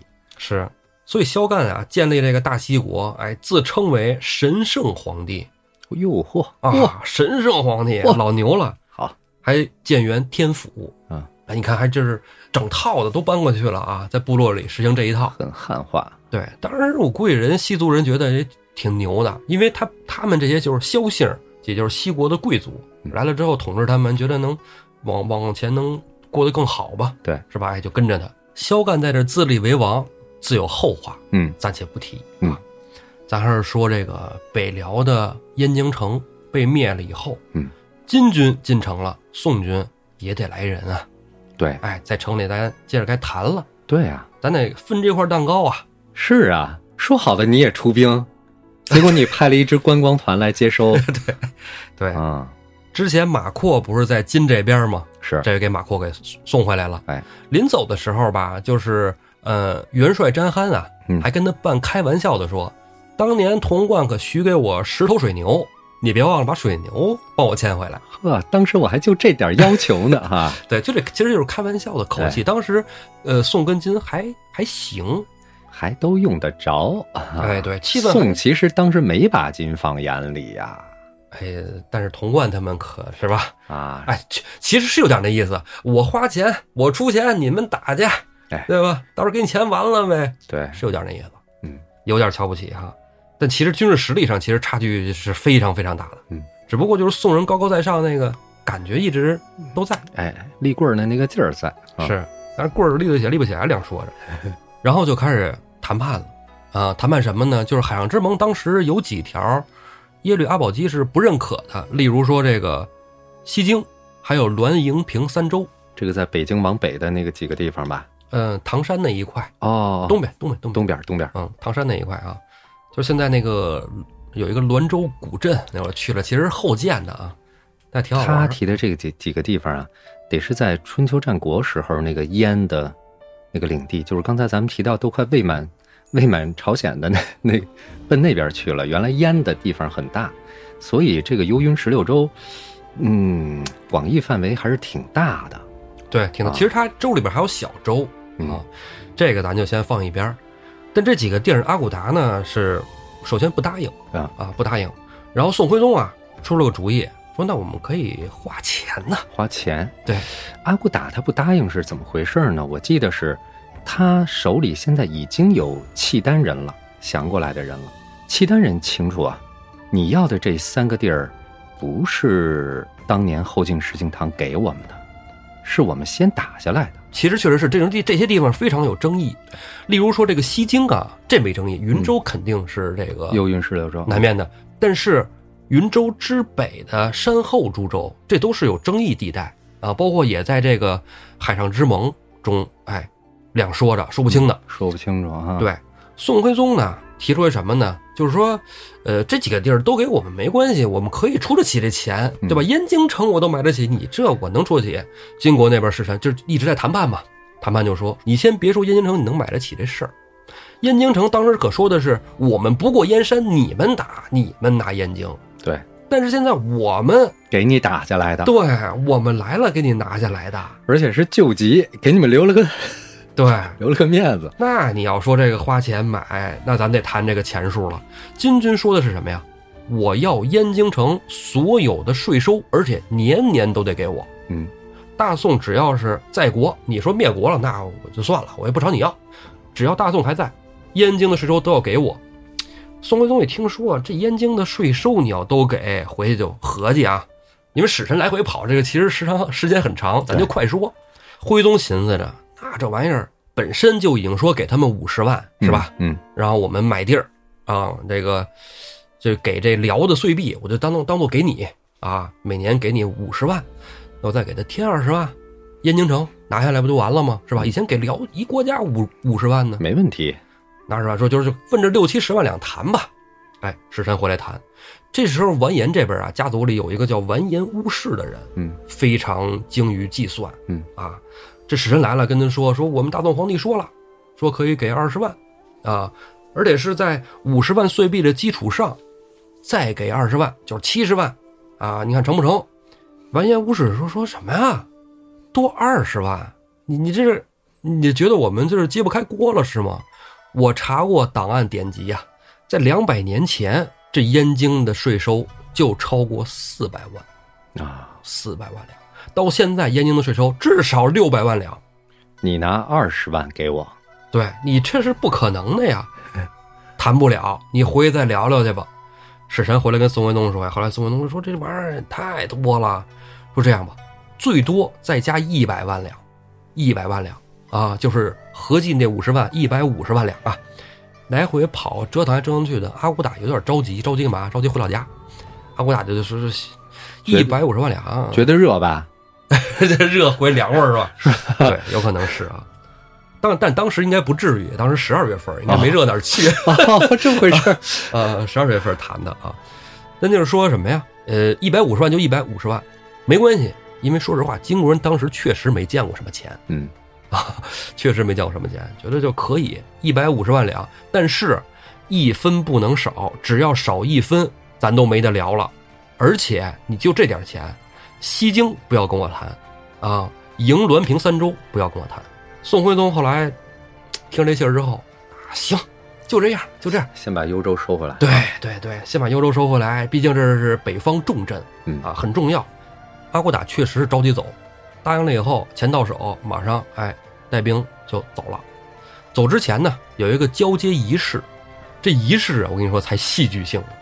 等到第二年正月啊，这个交接仪式开始，宋军这边呢，哎派的这是第一波是马扩跟姚平仲，嗯，还有康绥领着先头部队先进驻的燕京城，嗯。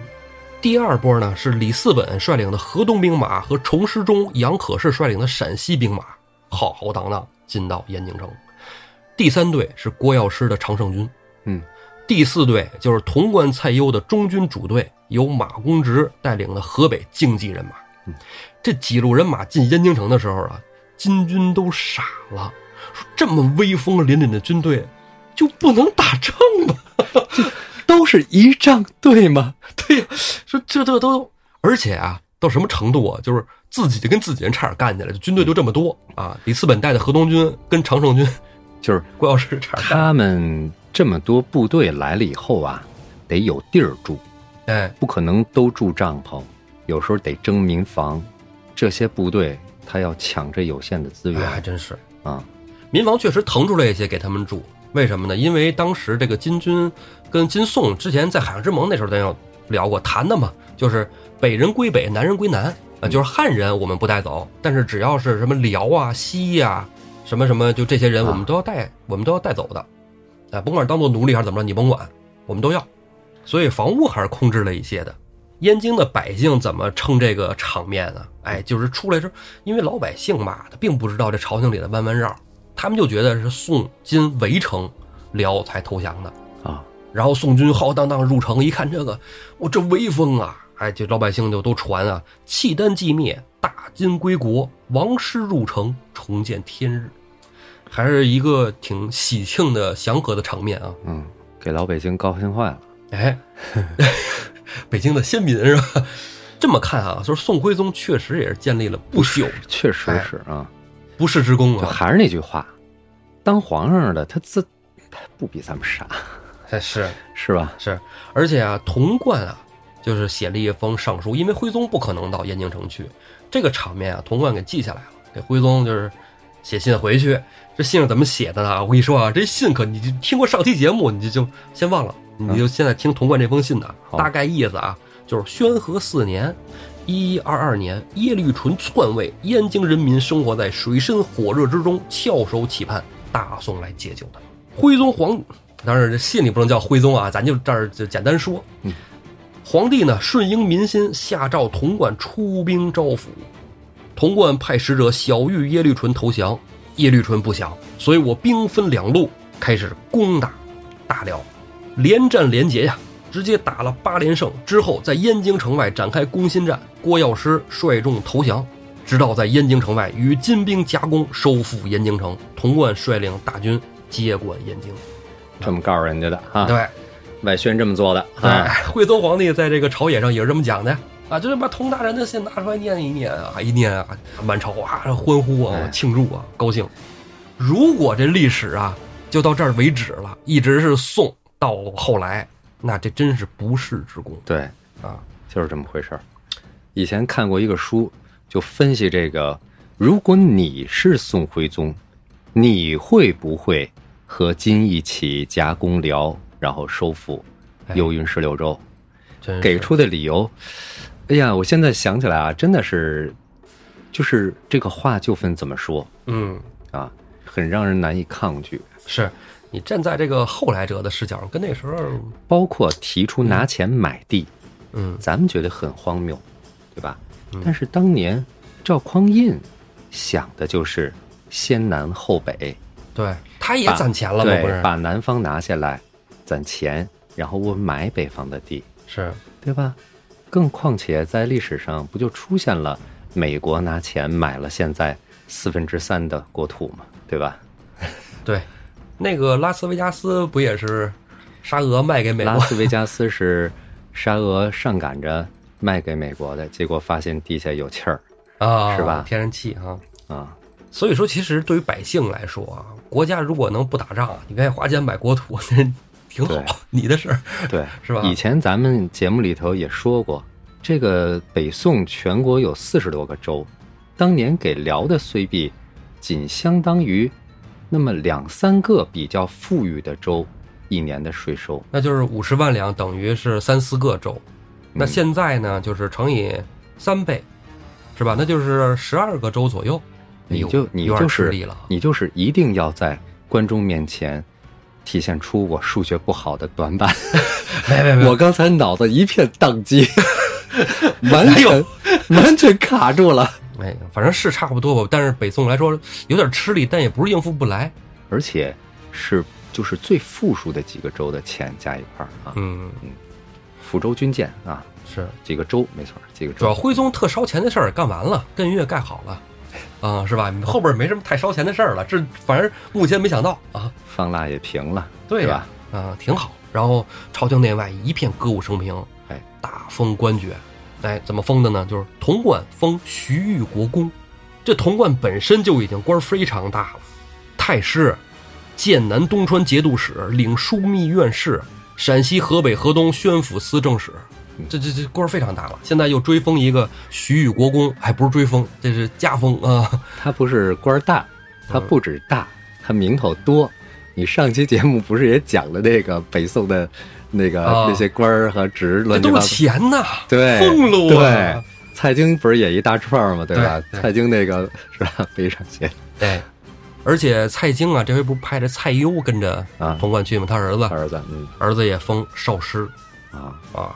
王甫呢，加封太傅。王甫就是催那个海上之盟，哎，一直在推动海上之盟。对，然后还有就是海上之盟的最主要的赵良嗣，赵良嗣呢，封了一个延康殿学士。呀，这个怎么样呢？我还没什么概念。其实并不是说进能进到那个宰辅的那种官职啊，但显是然不是啊，对，但是这毕竟是从辽国来的嘛，辽国来的以前是马直嘛，嗯对，马直改名儿的次姓赵嘛，是赵良嗣，这已经是挺大荣耀了。其实咱嗯咱说着，然后还有就是马扩，就是跟赵良嗣一起出使的马正的儿子，嗯，马扩文武都可以啊，一直 battle 这儿 battle 那儿，，对，一直都有他的身挺影厉害的，对，封了武功大夫。啊，武功大夫，开宴会的事儿，大家都在这吃喝高兴。马扩一直在举着杯子找人说话，说什么呢？他就是要说呀，我跟金国那边啊待的时间挺长的，我非常了解他们是什么一个情况，非常的好战，而且善战。咱们一定要早做准备，一月之内建好防御工事，不然就晚了。你看有明白人气势，对，冷静的啊，别人见着他什么呀？一说这个，哎呀，哎呀，别谈这个，喝喝喝，今儿高兴，马大人来干了，跟他聊这个。马阔子说出来的话根本就没有人当回事儿。果如马阔所想啊，金国那边啊，在回去的路上，完牙骨打其实病了。嗯，詹憨什么的呀，就劝说：“你看，你这个身体也都不行了，咱们也别回去了，你就在这儿好好养病，咱们把宋拿下就得了。”阿国达就是呃别别别别这样，咱这人都实在，呃，盟约都签好了啊，咱们就按这盟约来，嗯钱该给咱给咱了，不要什么跟宋动这种心思啊，咱还是回咱阿城啊，黑龙江，嗯我我就想回老家。你们要想打，将来那是我死了之后你们的事儿，我就管不了了。只要我活着，不能打。嗯，但是阿骨打呀，病拿的确实有点儿不太行。哎，这快几个月，阿骨打就去世了。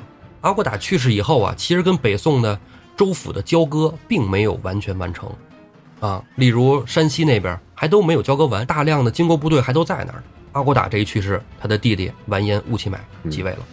完颜乌齐买跟阿骨打是别看是亲兄弟啊，但是性格是完全不一样的，嗯对是一个杀伐果敢、不留情面的人。对，这个时候汴梁城那边还啊高高兴兴载歌载舞，开开心心的。嗯呃，燕京城的守将呢是文有王安忠、詹度，武有郭药师。嗯，郭药师呢就是宋徽宗是非常喜欢这人，对他一个他能打，二一个呢，他对那个地儿本身他就熟，对最合适的人选感觉是，对。宋徽宗甚至啊把在前线本来郭药师就是说想恪尽职守啊，嗯我就是在这儿当守将，我就好好干我的事儿。宋徽宗说没事儿，回来来上汴京来，我请你吃顿饭，请郭药师在汴京城哎吃喝玩乐，还让他陪伴着打马球啊，其实这是莫大荣耀啊。嗯，你是跟皇上一块儿踢个球是吧？啊这个太厉害了啊！等郭药师回去以后啊，哎，就是更是忠心的想为大宋啊守疆土。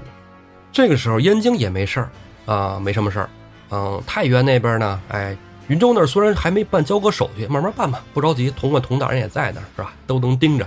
迎滦平三州出事儿，哎，这三州其中一州啊，平州的守将叫张觉，对，这人呢，他是一个属于以前是辽国的汉人，辽国的汉将。对，挂了以后，吴乞买继位以后啊，把辽国那四个大臣就安排过来了，因为辽国这不是后来都大臣都降了吗？嗯，哎，降了之后呢，有四位主要的大臣，吴乞买就觉得你们以前都是辽国的，你他妈守着你们那块地儿去吧，是吧？你到时候你该交钱交钱啊，我们也不给你们往黑龙江领。他们这种就是刚出来的民族都是这样，你让我管我不会哎，管，不会管，对 我就是打草谷，是对，跟你们一开始那个一样，你们你们耶律德光不也这么后来打草谷气死了？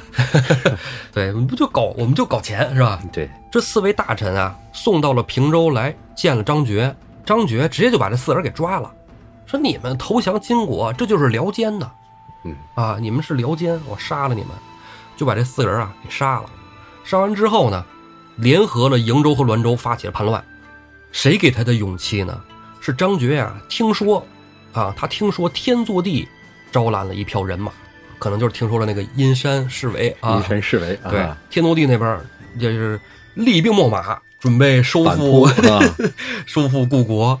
然后呢，在东北方向的这个萧干，啊，也成了西国皇帝，准备一块儿来哎。哎，这不这这家伙有戏啊！张觉还是这么想着，但是后来呢，实际中的消息给他传回来了，就是其实天祚帝啊，还有萧干没那么强大。不行了，不行，所以他又开始啊联络燕京啊，就是幽州这一块儿，不行，投宋吧，啊，我这个现在把这四人杀了，我无退路啊，是金国派来的给宰了，那不行，这典型的首鼠两端，其实啊，是，他给这个宋朝这边儿就送信儿，王安忠就收到信儿了啊。王安忠收信儿这个东西你不敢轻易的接收，嗯为啥呀？因为海上之盟说的明明白白白的，北人归北，哎，不能接收对方的一兵一卒对，郭药师那是等于是在呃打仗中之，哎，并不是说这个已经把辽灭就了，是辽还没降的时候，哎，他降了宋了，对，其实这个也有争议，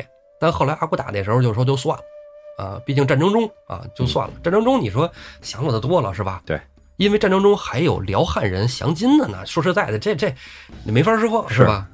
所以王安忠不敢做主，就写信给朝廷，朝廷呢，王甫收到信了，王甫是那种好大喜功的人啊，跟宋徽宗就说了，啊，说张觉要降，带着见面礼哎，啊，见面礼不薄是啊，徽宗一下就心动了。但是朝臣中啊，赵良嗣就是反对，哎，就是人家当时真谈的这个反对，说你不行，你这样违约，违约这个这事儿不能这么干。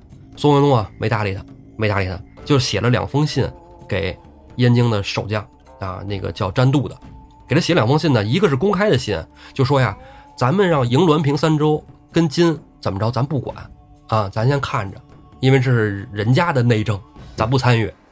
暗中呢，又写了一封信，说偷偷招降张觉。英明，我是遵守合约啊，你判你的，然后我看你怎么弄，对是吧？背地里做好了接手准备，对啊，没准他们觉得啊，我这个一直宋辽之间处于下风，是因为你们占着我幽云十六州的这这个地理位置、哎战略位置哈、对，现在我们以坚固城池防你北方来敌，那历自古以来都没有什么问题嘛，对不对？营滦平三州跟幽州接壤，直接郭药师还能给你帮帮着打过去的是吧？对哎，互为犄角之势，没问题。但是张觉谋反这个事儿啊，对于金国他可是谋反啊，对，就派大兵来剿他了。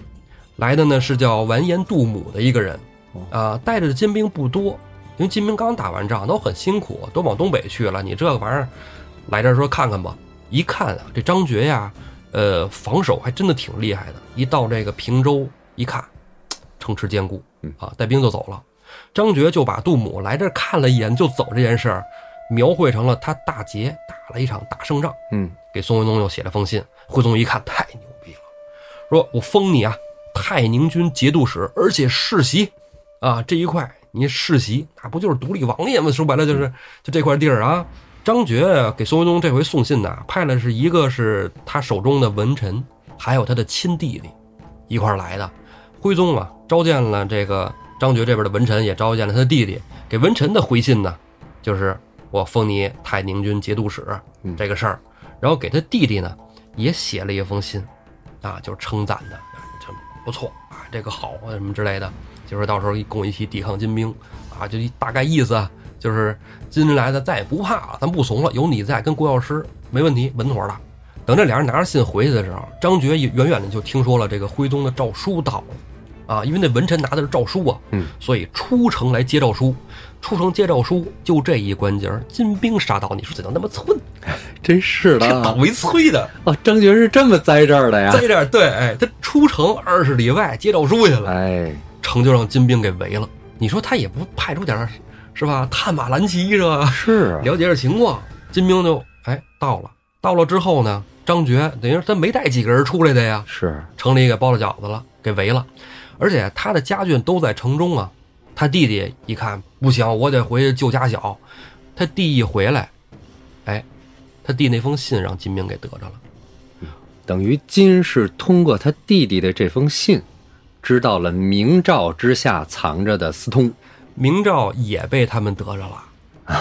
哎，在追张觉的这个跑路的时候啊，张觉慌乱中诏书给丢了，啊，诏书给丢了。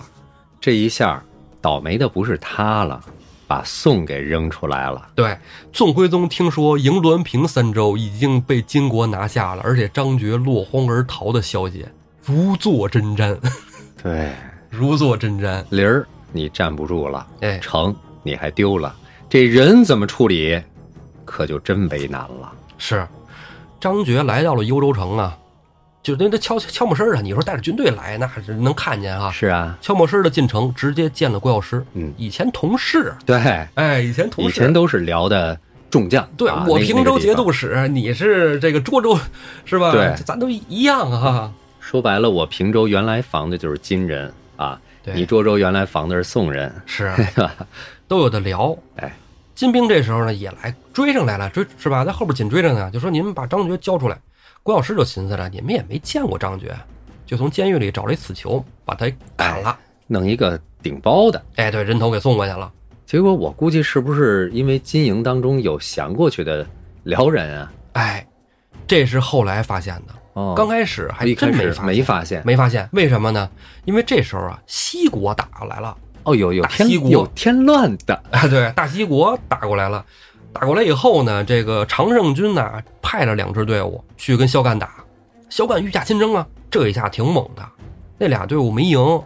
后来呢，王安忠就说：“那就只能让郭药师去了，是吧？你别在这儿守着了，你作为大将，你你哎，你看我带刚才长都就没打有了反应过来，我以为大西国打过来是要退金兵呢，不是，错了，奔着宋来的。哎，没错，因为现在你这个幽云十六州在啊，在宋手里，嗯，我要是夺回这十六州，我才有下一步防守金兵南南侵的这个城池没错，啊！我退金的话，只能是帮你宋解围。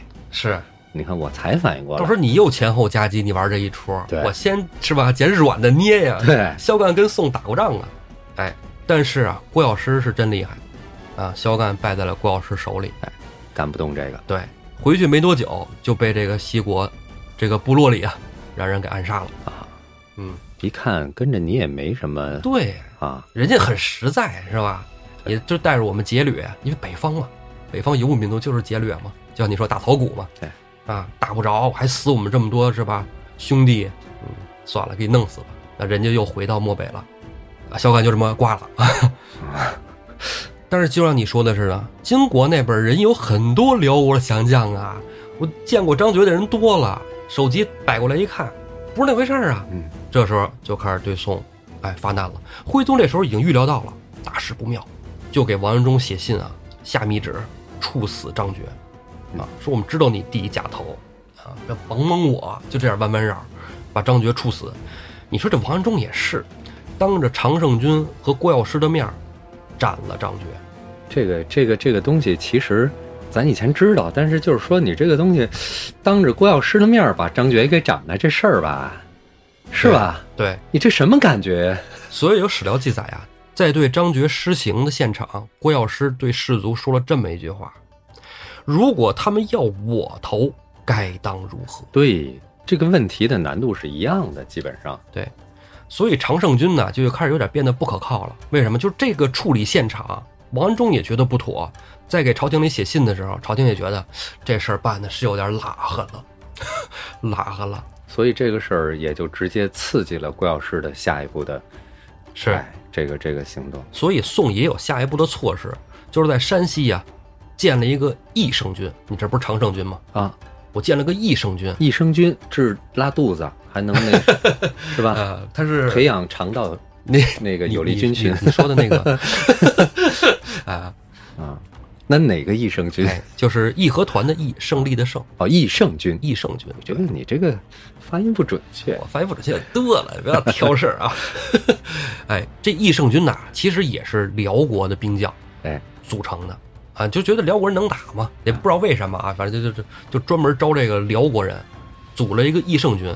据说这个俸禄啊、什么的待遇啊，还有兵器马匹，那是照着特种部队的待对遇。对对对对哎对对，对比常胜军还好嗯。就常胜军已经比宋军的禁军待遇来完好都了好了，对就为了牵制他们。对比他们还得更好。但这时候常胜军有很多人跳槽了，你知道吗？跳哪边槽了？跳到益圣军了。哎，所以我就说，如果我是国药师的话，你这个时候本来已经把我给惊了，然后你突然在那边安插了一个牵制我的硬茬子，，对，这不是然后我这人还都往你那儿跑是吧？啊你这挖墙头儿，所以郭老师想了一招儿，常胜军所有人脸上刺青，嗯 所以宋朝军队刺青也是一常态，要么纹脸上，要么纹腿上，纹嗯哪儿都有哈。对，这刺青呢，虽然暂缓了常胜军往义胜军跑的这个啊速度，呃，但是义胜军已经组织完备了啊，已经因为花钱嘛，好办事儿。你大部的工资招人哪有招不上来呢嗯？这个常胜军呐、之前有点这个呃左右摇摆那个状态，哎，稍稍的稳定下来。稳定下来以后呢，徽宗皇帝啊野心非常大，他找了一个西域僧人啊，说这个西域僧人说说我见过天坐地，嗯，雍正皇帝说：“那行，你给我带封信，我给他在汴梁城盖大宅子，给他选美女，对让他来。”我操， 招辽将不行，啊又想招人皇帝，你说这不是疯了吗？这对，还要让这个天祚帝来当他的玉帝， 以皇帝之礼视之，嗯我觉得咋想的？他是想拉统一战线呗，是吧？把这些辽国的旧将，是吧？对，嗯有可能，因为他这是辽兵辽将收的也不少，其实收的也不少。他想的学的是李世民当天可汗的那一套。哎哎，有点那意思哈。你来了我这儿，第一你不用到处跑了，第二呢，你在我手里掌握着了。哎，你那边还有没有稳定下来的这些？也许我我挟你家天子，令你家诸侯，是吧？对，但其实契丹族都已经被金国掳走了嘛，这边都是汉人。契丹就是你辽的说汉你人，你说我总是这么替徽宗的，呃，设身处地的想，我要搁那会儿是不是也是徽宗那种角色？ 你这个，嗯净往脸上贴金啊是吧？没胡人那冠手家、伙，胡经、胡府， 你他妈给我整点儿找几个带把儿的人名俺行不行啊？ 这就是蔡京文。哎呀，哎，咱这一说一笑，觉得好像挺轻松的，其实其实太难了。徽宗这儿特别难啊，为啥呢？因为他想招降天祚帝，天祚帝让金国给抓了。嗯啊，天祚帝不是掳了人准备一战吗？是吧？嗯这是吧？这个心这个心里逼数没长好。对，啊，结果被金国这回辽是真的灭了，辽真的灭了，这回就剩金和宋了。徽宗也心里打鼓，这时候吴乞买不也继位了吗？说咱还没有说这个给人家庆祝一下子呢，就让一个叫许抗宗的人说你以这个祝贺吴乞买登基啊，金太宗了嘛，登基啊为由去试探一下金国的虚实。嗯，其实虚实不用试，人家挺实的，他不虚啊，虚的是他送，就看他有没有意向要打仗。嗯，如果他们回去安居乐业，盖大房子是吧？选美女、选妃呢，那就没事儿。对，就怕在那儿什么呀，厉兵秣马。许抗宗啊，带着三车礼物，哎，很快就出发了。出发之后呢，路过良乡的时候，发现还不错，嗯，老百姓啊，该这个种地的种地，做买做卖的。等到了燕京的时候，一片繁华，就是说比不上汴梁城，但是也比一般的城市要繁华，毕竟北方重镇嘛。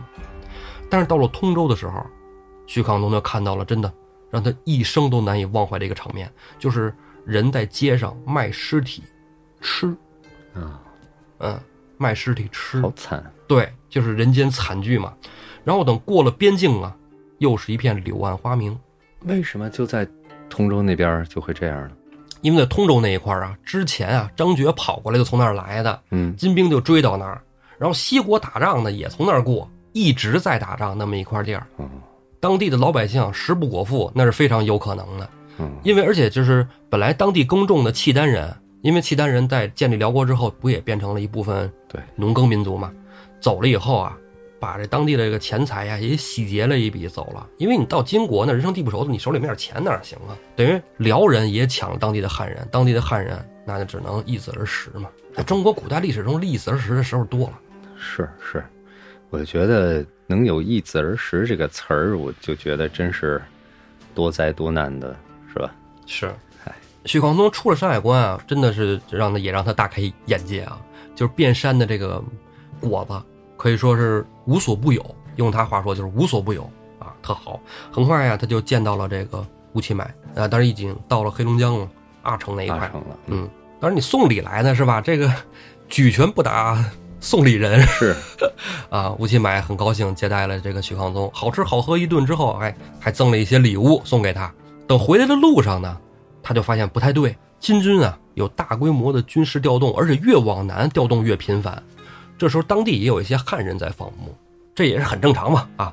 汉人放牧呢，许广东呢就找人去问，说说这个老乡这是怎么回事啊？那人就说呀，说说啊，你们是这个宋史啊，啊，马上不就要打仗了，你们难道不知道吗？这时候许广东才知道，完了。啊，金兵果然啊，这是有动向，啊，要跟我宋打仗。回来之后呢，就准备跟朝廷上禀报，但是好巧不巧啊，想禀报的时候，宋徽宗下令啊，凡敢言边疆事务者，流途千里，罚款三千贯，欲赦不赦。你说这是为什么呢？我这是百思不得其解。明明你让人去探虚实了，回来你又告来这么一出，对，还真是没太想通。对，如果说徽宗要有理由的话，就是他要举办一个特别大的南郊祭祀活动应该是啊，他全力在组织这个活动。就在徽宗啊祭祀活动的前一天，在平州金军驻扎了两万五千人马，啊，先头部队已经到了边境了。其实就像你刚才说的那一点，就是辽国那些降将非常恨大宋，他们反而不恨金啊，他们恨宋。这可能就是说这个偷驴的这个拔橛子的关系吧。 宋占了地儿啊，对吧？我们的国家让你给占了，他是这样，有百年修好的澶渊之盟，是啊，咱们是互相承认的兄弟之邦啊。虽然以前有过节，现在金人起兵造反，他们是叛乱，嗯，你宋国是礼仪之邦，你理应帮我，不用你出兵，你帮我撑大旗。 哎是是是哎啊对对对，你说这个对，对二来，唇亡齿寒，你们不知道吗？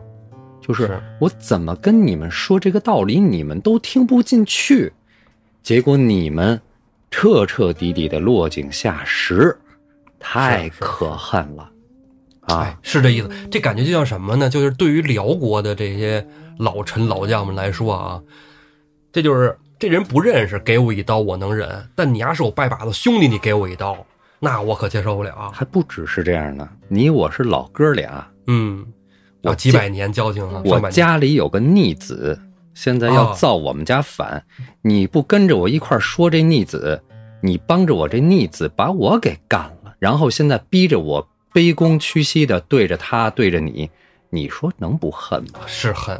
对不对？是恨啊。所以说，跟那个吴乞买面前啊，推动恭送的就是这帮辽人 啊。对你金你强，我认栽了啊，你宋太不地道 了，嗯，童贯这时候不是在那个山西呢吗？太原呢，不是准备交割那云州吗？啊，大同，但是一直就是停了。从阿骨打去世之后，那边就是找理由不见你，就不走。啊，国丧啊也好，反正这也好那也好，我们元帅不在呀、就不见。这一天呢，统帅派马扩跟辛兴东来云州的这个大帐帅帐见詹憨，詹憨在呢，当中间坐着等着呢。马扩、辛兴东心想啊，这回好，终于见人了，咱可以聊聊交割的事儿了。詹憨说呀，说你们聊什么呀？马扩说说我们想谈谈山后诸州的事宜。詹憨说呀，山后谁说山前是你们的了？马扩就有点傻了，慌神儿了。嗯咱不是山前就准备就已经交割了吗？你们现在就是赶紧把兵撤了，我们军队驻扎，咱们谈山后的事儿。詹翰说：“我没听说过。”然后就派人啊，把马扩、辛兴东给轰出了大帐。嗯，往出架马扩的时候，马扩还喊呢，说您这那您给我们大帅回封信呐，我们我们我们大帅在那儿等着信儿呢。张翰说呀，信已在路上了，你们没到，没准信就到了。马扩回到潼关大营啊，就是太原嘛，啊太原城，见着潼关说说这个坏了，张翰那边气氛不对，而以我经验来看，金兵可能很快就打来了。潼关说不可能，是吧？他们不都回东北了吗？而且他们皇帝刚死，怎么可能这时候打仗呢？你咱呢是吧？是不是那个先皇啥时候了，咱也不可能打仗去呀，不可能。结果第二天呢，战汉的信使就来了，信上就写的呀：违背誓约，今将伐宋，若不想战，黄河为界。啊，通关一听，你这个这这这这我也受不了主啊！说你这信这没关系，我们这次詹汉元帅发了两封信，另一封信呢就送往了你们汴梁。童贯跟这侍臣说呀，说哎呀我的天哪，说你怎么不早说呀？打仗这事儿要提前下战书，你不知道吗？这两国之间的礼仪呀、经过侍臣说呀，兵已兴，何告为？就我们的兵已经都开始准备打了，这时候已经在路上了。我跟你说什么说呀？对，你们自己说的呀，兵者诡道 也，对吧？是，这就是啊，金军的第一次伐宋正式开始了。完颜吴乞买命詹憨啊，从大同、云州、山西这一块儿进攻汴梁，由完颜宗望东路军走燕京城、真定府这一路奔汴梁城，两路攻宋啊。咱先说这个东路军，完颜宗望呢，他是完颜阿骨打的二儿子，嗯，啊，也就是完颜兀利部。评书里一说兀利部啊，对非常喜欢汉文化，非常儒雅的一个公子。是，他想的呢，就是我们要拿下燕京。嗯，他没有什么大志向，因为 可能这个金兵打仗没有什么特别明确的作战计划，就说一定要从哪路打到哪儿，不像宋似的都是皇上安排好。乌继买就说你们去打去就完了。宗望想的是，我们先到燕京之后再做定夺，再考虑后面。守燕京的就是郭药师啊，哎，常胜军郭药师为总的统帅，下面还有几个将领，一起出去跟金兵打仗的呀，就有刘顺仁和张令辉。这俩出去打呢，都战败了。只有郭药师，他们不是这三队出去，那哥俩都战败了。郭药师一队跟金兵打还哎赢了，还真挺厉害，挺能打。但是你毕竟你绕到敌后了，这是很危险的事情。那两支兄弟都没有追上来，你说三路一一一个走中路，你等于是孤军深入，还没有对接应，哈对，，左右一合围，那行，那两支队伍都败了，你就赶紧撤回来了。对等郭药师撤回城中之后啊，就跟那哥俩吵起来了，那肯定没好听的。因为郭药师作为总的统帅，对吧？你肯定得训斥下属，你这这仗怎么打的？这一训斥啊，当天晚上就有消息传出来了。啊，因为郭药师是一个很聪明的人，军队里耳目也是众多，他手下人也不是完全信任，就有士兵啊传出来说，刘顺仁、张令辉俩人准备抓住郭药师投降金国，这一下子让郭药师心头一紧。既然都是要投降金国，那何必我让你们抓了投降，我把你们杀了也能降啊？当天晚上，郭药师就发动了兵变，把王安忠、詹度什么的，哎，都给抓起来，把刘顺仁、张令辉杀掉，打开城门，引着金军入城啊。燕京城啊，在被大宋得了几日之后啊，没想到就这么快，又成了金国的地盘。嗯，降宋还没有多长时间的郭药师，转眼就降了金了。这一下对宋的压力非常大。而西路军那一块呢，童贯听说战汉已经开始兴兵了，军队开始往太原城方向来了，童贯也掉下子撩了。这时候，那个咱之前说过那张孝纯，嗯啊，太原的大帅嘛，就拉着童贯不让走，说你走了，这个军队没有主心骨，您不能走。童贯说：“我是枢密使，我又不是打仗的将军，打仗是你们的事儿，我得回去跟皇上禀报，商量战策。对，枢密使咱们一再强调，枢密使相当于国防部，他本身是文官，”哎，啊，太尉才是真正的统兵将领的武官。对，就高俅那一块，，对，所以像童贯他亲自带队征战，他是非常特殊的。这取决于他年轻时候，咱们以前讲过，跟嗯着他当宦官的师傅，东征西讨，立下过战功，哎，皇帝信任。哎，所以你看他这个时候把这个身份拿出来了啊，还是说不出啥，是吧？童贯走后啊，张孝纯跟王炳守太原城，这咱就这儿不细说了，之前咱们说过了啊。重头戏还得说郭药师 啊，郭药师降了金以后，成了金的先头部队。其实拿下了燕京城啊，对年轻的完颜宗望来说已经很开心了，很高兴了。但这个时候，郭药师跟完颜宗望说：“不行，咱不能停。我告诉你，宋特别怂，宋唯一的倚仗就是我。现在我给你当先锋，你不用派兵打，我带兵在前面冲杀。你能怪郭药师吗？还真没法儿怪。他刚投过去，他必须得拿点投名状过来，是对吧？对，你不能说我光献了个城，你是在形势所迫下献了城，你得立功。本身你就是一个辽将啊，现在你作为宋将嗯，降到金，你地位你比辽将直接降了金的还要低还，要低，对，你不立战功，你怎么立足啊？所以这个投名状啊，就得是一份大礼。那么郭药师给文宗茂送了什么大礼呢？就是啊，一次性的拿下了七座州城。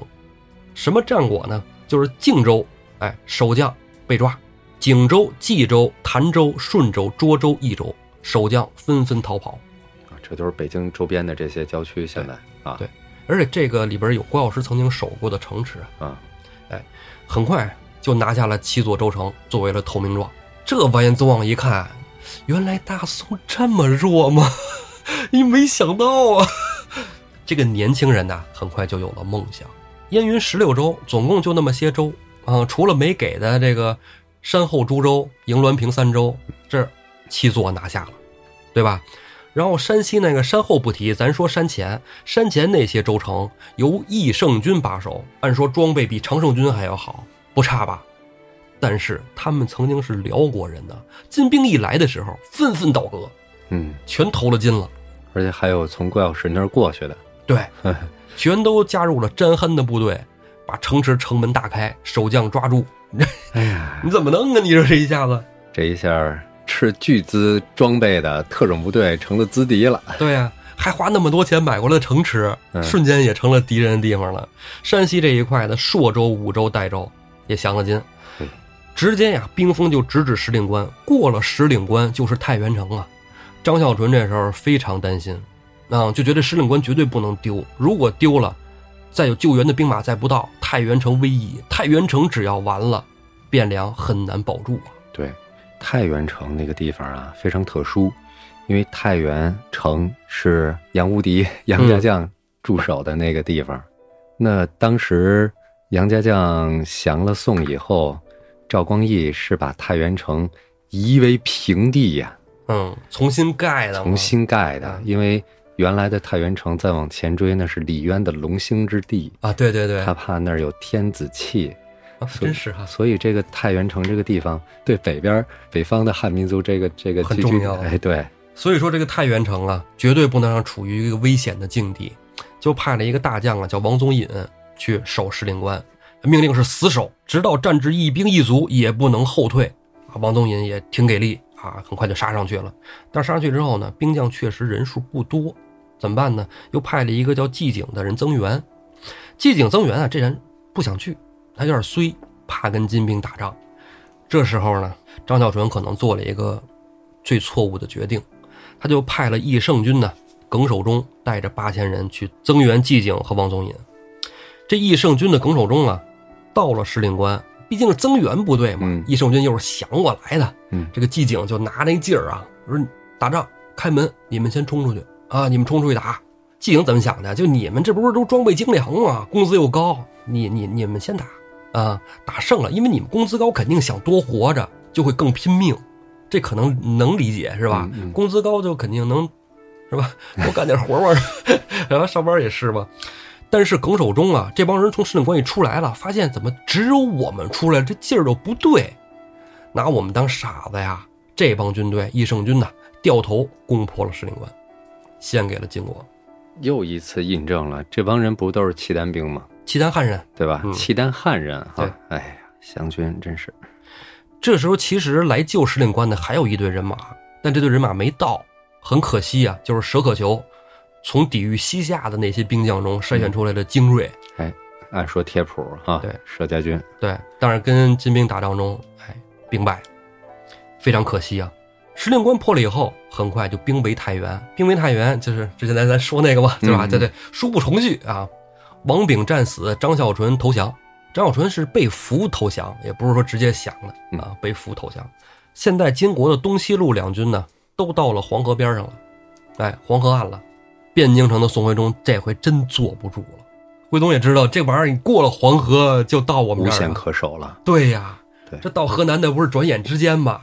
而且金军呐、确实已经开始变卦了，为啥一一开始写的是我们到黄河，但是他们发现到黄河太容易了，太容易就到了黄河了。那我们也想过河了。那宋徽宗这边儿心想怎么办呢？你往南来，我也往南去呀、对，徽宗就想跑了，就封了太子赵桓为开封牧。开封牧啥意思？这不就是皇帝的接班人吗？对，呃太宗皇帝以前不就是吗？开封牧只要是封了这个开封，基本上就是下一位接班人。哎，对，就比太子更接近帝位了。紧接着第二天呢，就让宇文虚中写了一封罪己诏，就说白了，这就是给自己退位做准备的。他这退位也挺有意思，就是你之前讲过，哎，装病吧，对， 装病让太子来看的，然后太子一来， 太子是史上真是真心实意最不想当皇帝的，说是那个哭着喊着， 几近气绝啊！对对对，几近气绝。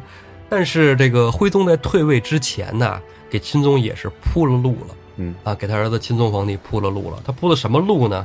就是招了两路秦王兵马，一个呢是西河路经略使姚古，一个是秦凤路经略使崇师中啊，让这两位经略使带着全部兵马来京亲王。然后呢，又启用了一个主战派的人到了宰制班子，这个人就是李纲啊。然后呢，又把那个之前让他命令致仕退休了的崇师道哎，老崇经略相公启用，官复原职。这一文一武啊，统领汴京城，给钦宗啊作为辅助，这是宋徽宗给他儿子，我觉得是做的最大的贡献。就是以前在我当皇帝的时候，我把你们压制了。嗯，现在如果我还当皇帝，我把你们复用的话呢，打我自己脸，但不是了，我儿子上了，对吧？对我儿子上了，你你们好好辅佐他。哎尽情发挥吧。对，在北宋末年来说，文臣里边儿最刚正不阿、不贪财、不好色的李纲是一个好战，派，对，真的是李纲是代表了。 他跟那个文官的那个张悦，那个倒也好战，是吧？名声一开始也不错，但问题是有点儿过了，嗯，不分这个情况啊。对，就你得按照实际情况来。李纲是非常能审时度势的一个人，是吧？然后武将里边儿，在北宋末年最能打硬仗，而且有脑子，那就是崇师道老崇经的相公。你想，鲁提辖这样粗中有细的人都服他，都服他，对，就是在这样的情况下，赵桓啊，宋钦宗嗯登基了，改元靖康。谢谢朋友们的收听，咱们啊下期再见。